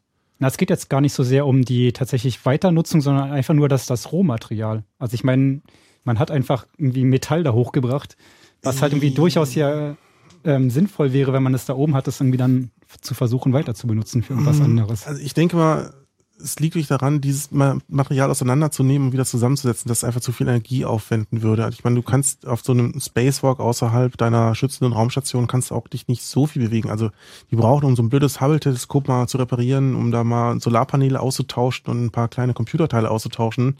Äh, fünf Spacewalks mit zwei Personen, a sieben Stunden. Ähm, das ist schon mal nicht ohne also du schaffst wirklich wenig in deiner Zeit, die du da draußen bist, weil du unheimlich langsam nur arbeiten kannst. Du kannst dich ja nicht richtig bewegen in dem ganzen Anzug, den du dabei hast. Dann muss man halt wieder Roboter nehmen. Ja, muss man Roboter nehmen. Also ich glaube, es ist wirklich schwierig. äh, Es ist einfacher, was Neues hochzuschicken, ähm, als jetzt die alte Technik zu, zu nehmen. Vor allem bei der Mir war es ja auch so gewesen, die war ja ziemlich verbeult, äh, dadurch, dass ja irgendwann mal ein äh, Progress-Schiff falsch angedockt hatte. Oder Ups. versucht hatte, falsch anzudocken. Ja, dieses ein Modul ist kaputt gewesen. Also das ähm, es ist wirklich sehr stark verbeult, konnte nicht mehr verwendet werden. War dummerweise das erste amerikanische Modul, was mit angedockt wurde. So ein Zufall.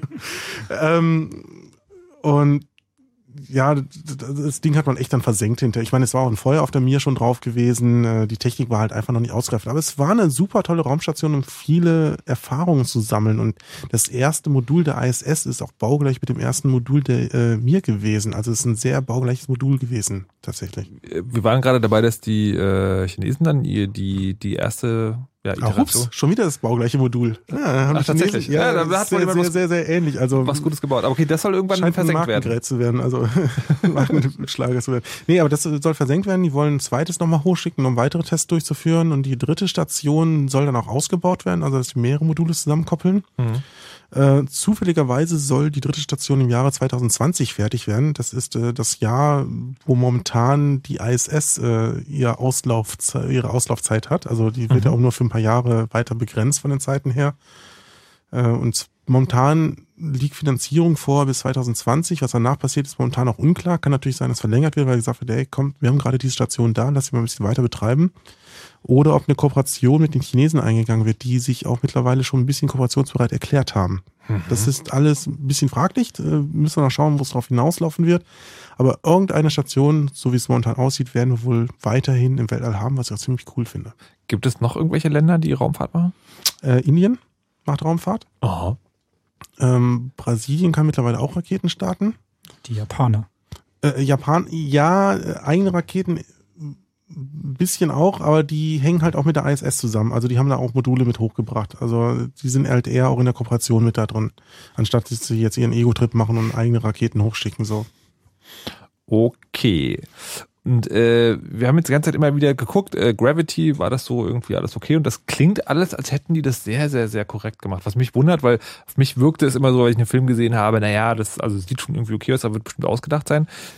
Kann man generell sagen, dass das, was die da zeigen, wirklich gut ist? Vieles. Also viele einzelne Sequenzen sind echt gut gemacht, äh, was ein bisschen daneben ist und was auch der Regisseur selber sagt, so ja, da habe ich ein bisschen äh, Fantasie walten lassen, ist diese Entfernung. Ich meine, am Anfang vom Film siehst halt, ja, die sind in der 600 Kilometer Höhe, wo das Hubble halt auch ähm, ausgesetzt wurde und äh, kommen innerhalb kürzester Zeit wieder in den Orbit rein. Also sind ja im Grunde, ich glaube, zwei Umkreisungen von diesen, diesen kleinen Teilen, sprich 180 Minuten später, sind die wieder im Orbit dran und eine Raumstation, also wie jetzt diese chinesische Raumstation, direkt über den Orbit auszusetzen, macht man auch nicht, die hängen halt auch auf 300 Kilometern Höhe.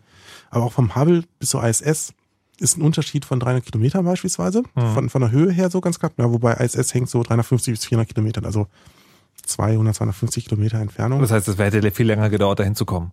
Zum einen das und vor allen Dingen kannst du auch nicht geradeaus einfach mal fliegen. Ja. Wenn du auf ein Objekt zuhältst, ähm, änderst du deinen Orbit. Und Orbitalmanöver ist halt was ganz anderes, als hier irgendwie auf der Erde durch die Gegend zu fahren. Ähm, ist sehr, sehr komplex. Ähm, aber wenn es einer verstanden hat, dann geht's ganz gut. okay, schaffen wir jetzt vielleicht nicht mehr. So, nee, schaffen wir jetzt vielleicht nicht mehr. Äh, Also da- das sind halt so die kleineren Fehler, halt diese Übergangssequenzen, sage ich mal, in dem Film. Aber grundsätzlich gesehen ist der sehr viele Punkte sind da sehr realistisch drin. Also ob es jetzt eine Kerze ist oder ein Feuer, was halt einfach nur als Kugelball durch die Gegend wabert und sowas, ist super toll gemacht. Also das, das hat mich beeindruckt, muss ich ganz ehrlich sagen. Okay, Gravity also er hat sich quasi dramatische Feinheit, Feinheiten rausgenommen, aber funktioniert. Es gibt noch eine andere Sache, die ich fragen muss, wo wir jetzt schon zwei Stunden über Weltraum geredet haben. Warum hat der Chaos Computer Club vor allen seinen, äh, seinen, seinen größeren Veranstaltungen eine Rakete rumzustehen? Naja, eine Rakete ohne Motor, ne? Das macht doch, das macht doch erst recht keinen Sinn. Nee, ähm, die, die Rakete, diese, diese kleine, die man da immer so rumstehen sieht, was heißt klein, die ist ja auch sieben Meter hoch, ähm, das ist die sogenannte Fairy Dust. Das ist ein Tochterschiff von der Heart of Gold. Heart of Gold ist das Schiff aus dem Anhalter durch die Galaxis. Mhm. Das Buch von Douglas Adams oder Mhm. es gab auch mal ein Hörspiel und einen Film dazu. Ähm, also das Buch. Ähm, und da spielt der Club halt sehr viel drauf mit an, also so, so durch die Galaxis zu fliegen, äh, komische Sachen zu machen und halt sich einfach ja da durchzuhangeln so. Also eigentlich hatten wir mal so ein Camp gehabt und auf dem ersten Camp haben wir noch eine Rakete vom Kulturkosmos, also da wo die Fusion mal stattfindet. Das, das war auch die Fairy Dust, das war die erste Version der Fairy Dust. geklaut. Und irgendwann ist das natürlich dann so als Markenzeichen, dann mussten wir halt irgendwie okay. eine Rakete Genau. weiter nutzen. Das ist auch das Tolle dabei. Ich meine, du hast ja ganz, ganz viele Sachen, die du damit machen kannst. Also generell so das ganze Weltraumthema, ob es jetzt die eigenen Raketen bauen ist, ob es jetzt, wie wir vorhin schon gehört hatten, halt mal ähm, Funknetzwerke aufbauen ist. Ähm, du kannst aber auch, ja, so die Quadrocopter sind auch super toll geeignet. Also Quadrocopter, die diese kleinen, äh, naja, selbstgebauten Drohnen, wie man es vielleicht heutzutage Ja. auch ganz gerne nennt, ist halt super viel Technik drin, die man auch so für Weltraum nutzen kann. Also die ganze Kreiseltechnik, äh, die da teilweise verwendet, beziehungsweise auch die ganze Steuerungstechnik, also dass die Also wenn man also sagen keine, keine Propelloren mehr dran hätte, sondern keine Motoren. Kreisel, genau, Motoren oder Kreisel, also Was, die was sind die Kreisel? Du hast immer Kreisel gesagt. Jetzt doch ganz schnell in einem Satz. Was sind Kreisel? äh, Stabilisatoren. Okay. Die irgendwie. Drehen sich, drehen sich schnell und halt mal stabil, wie so ein Ah, Fahrradreifen. Okay. So, jetzt haben wir die ganze Zeit auch darüber gesprochen, was, was noch nicht funktioniert, was noch zu weit weg ist. So, was sind denn so die nächsten Schritte? Also, was wird denn in der Raumfahrt als nächstes passieren? Ja. Was, du- nee, als nächstes passieren wird, also äh, ist mal wieder ein weiteres Raumschiff zu bauen, um Menschen hochzubringen. Also es wird die Dragon Capsule zum Beispiel, die wird umgebaut für, ähm, für, für Menschen auch geeignet. Also das heißt, dass wir ein Raumschiff auch haben können damit. Mhm. Ich denke, was auch passieren wird, sind viele kleine Forschungssatelliten auch äh, in die Tiefen des Weltalls reinzuschicken oder auch zu Planeten, die schwierig zu erreichen sind. Merkur zum Beispiel ist äh, sehr schwierig dahin zu kommen. Äh, diverse Monde mal beobachten oder mal besuchen gehen, also Monde von, von anderen Planeten, die wir so haben. Auf einem Asteroid wird demnächst mal gelandet. Ähm, ist auch was Neues, das hat man bisher noch nicht gemacht. Wo, wofür ist das gut? Äh, um Asteroiden selber kennenzulernen. Was sind das für Dinger? Also bis vor wenigen Jahren bist du mal einmal mit einem äh, mit einer Sonne durch so einen Asteroid durchgeflogen, also durch einen Schweif durchgeflogen ist, wusste man gar nicht, dass es eigentlich nur so ein Haufen Schneematsch ist, der durchs Weltall fliegt. Also Eisklumpen. Ja. Also es gibt ja, gibt ja zum Beispiel die Theorie, dass ähm, viele organische Moleküle auf der Erde dann tatsächlich von Asteroidanschlägen kommen. Das meiste von Also so einem Wasser Ursprung kommt. des Lebens dann halt. Genau. aber also das meiste Wasser, was wir auf der Erde haben, sind durch Asteroiden reingebracht worden. Äh, ist durch reingebracht, ja. Ah, Aber wo kommen die denn her? Naja, irgendwo da draußen her, irgendwo aus der Ortschen Wolke. Okay. Wieder so ein Begriff. Ist, ist das, nee, ist es so sagen, ist es so, dass Raumfahrt auch das klären soll? Ja, also, Also- man möchte wissen, wo das herkommt, ähm, woher auch diese, dieser ganze Klumpen Schneematsch, Eismatsch herkommt Mhm. und ob vielleicht eventuell in einem dieser Klumpen auf einmal schon so ein bisschen Leben drin war, was dann hier das komplette Leben auf der Erde auch sich weiterentwickelt hatte dadurch dann. Und das hat irgendwann angefangen, Raketen in den Weltraum zu schießen. Und damit sind wir am Anfang der Sendung. Und damit beenden wir diese Sendung. Starbuck, Leon und Lars waren hier. Vielen Dank. Wir müssen noch auf den Kongress hinweisen. Ach so? Total, ja. Da steht die Rakete wieder. Nicht, dass ich dich gleich gefragt hätte, aber bitte. Ich nicht. Vom, vom, vom 27. bis 30. Dezember haben wir wieder den Chaos Communication Kongress, nämlich den 30. dieses Jahr. Mhm. Seit 1984 den 30. dann. Und das Ganze findet in Hamburg statt. Im Mhm. Kongresscenter dort, direkt neben dem Bahnhof Dammtor. Noch viel größer als letztes Jahr. Ganz viel größer, noch viel bunter. größer. Und äh, Karten gibt es vor Ort. Äh, Und mit mehr Raketen? Es gibt vor allem genug Karten. Ja. Also gut. wer hinkommen will, soll hinkommen. Dort gibt es also. All Things, die irgendwie was mit Chaos Computer zu tun haben. Falls euch mehr für äh, Raumfahrt oder so interessiert und noch mehr hören wollt, könnt ihr übrigens gerne Raumzeit hören. Das ist ein Podcast, der ist vom äh, von ESA und DLR, also äh, Europäische Space Agency, European Space Agency und Deutsche Luft- und Raumfahrtgesellschaft. Verein. Verein. Aber Na gut, aber sozusagen, da gibt's noch viel mehr über äh, Raumfahrt und Weltraum zu hören. Ich verabschiede mich, ähm, übergebe an Henrik Schröder, der euch gleich im Punk Night Flight mit Musik bewerfen wird und äh, habe natürlich noch eine Sache zu sagen und äh, das ist möglicherweise wie immer, lasst euch nicht überwachen und verschlüsselt immer schön eure Backups. Tschüss. You know how all those bad boy rappers claim how much weed they drink, and how many 40s they smoke, how many women they've kissed with at the same time. But you see, I'm addicted to something else. It's not about fancy cars or bling bling, unless it's a glitter animation. I've seen more websites than any lousy ass browser. I've clicked more than Douglas Engelbart. I'm as bossy as Bowser. Don't even remember all my email addresses. And I've got more screen names than Sleepy's got mattresses. I need the internet like Whitney Houston needs crack. If you feel the same way, let me see a delicious this track.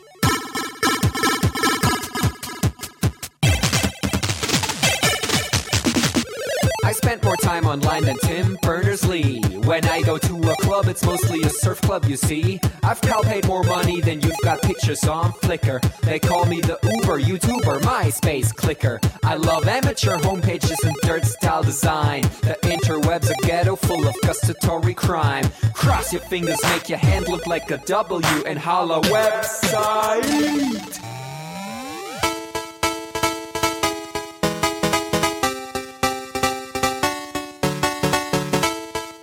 My future girlfriend. This is what I sound like. Uh, orders ending, upping it up. Check your birthday, keep on fucking it up. What? All my bitches up in the club. Let me see you shaking it, don't stop. Rub it down, bounce around, wiggle every pound. Get it to the hyper ground. Everybody dance, jump if you like it, this sound. Feel the bass drop, hear the beat pop. What you gon' do? When it's time to take off, climb the rooftop, jump out of your shoe. It goes oohs, oohs, happy face balloons, unfadable pokey tunes, dance moves from shitty cartoons, pretty hot wounds, club's full with the whole sweaty nation. That seems out of the wrong medication. Rave invasion, it's a T-Thing. Moin, Kang, Pum, Jump, Ping. 1, 2, Polizei, 3, 4, Polizei, 5, 6, 8, 6, 7, 8, Mitternacht. It's an index finger party.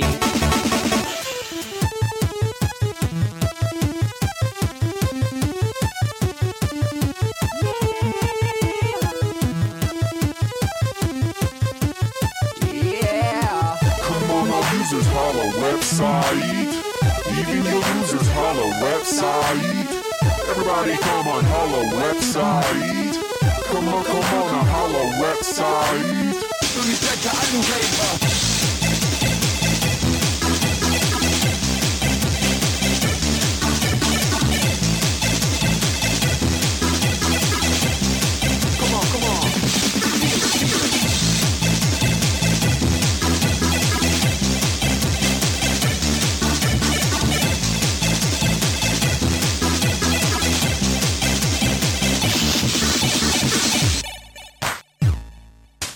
Forget I'm in your extended network.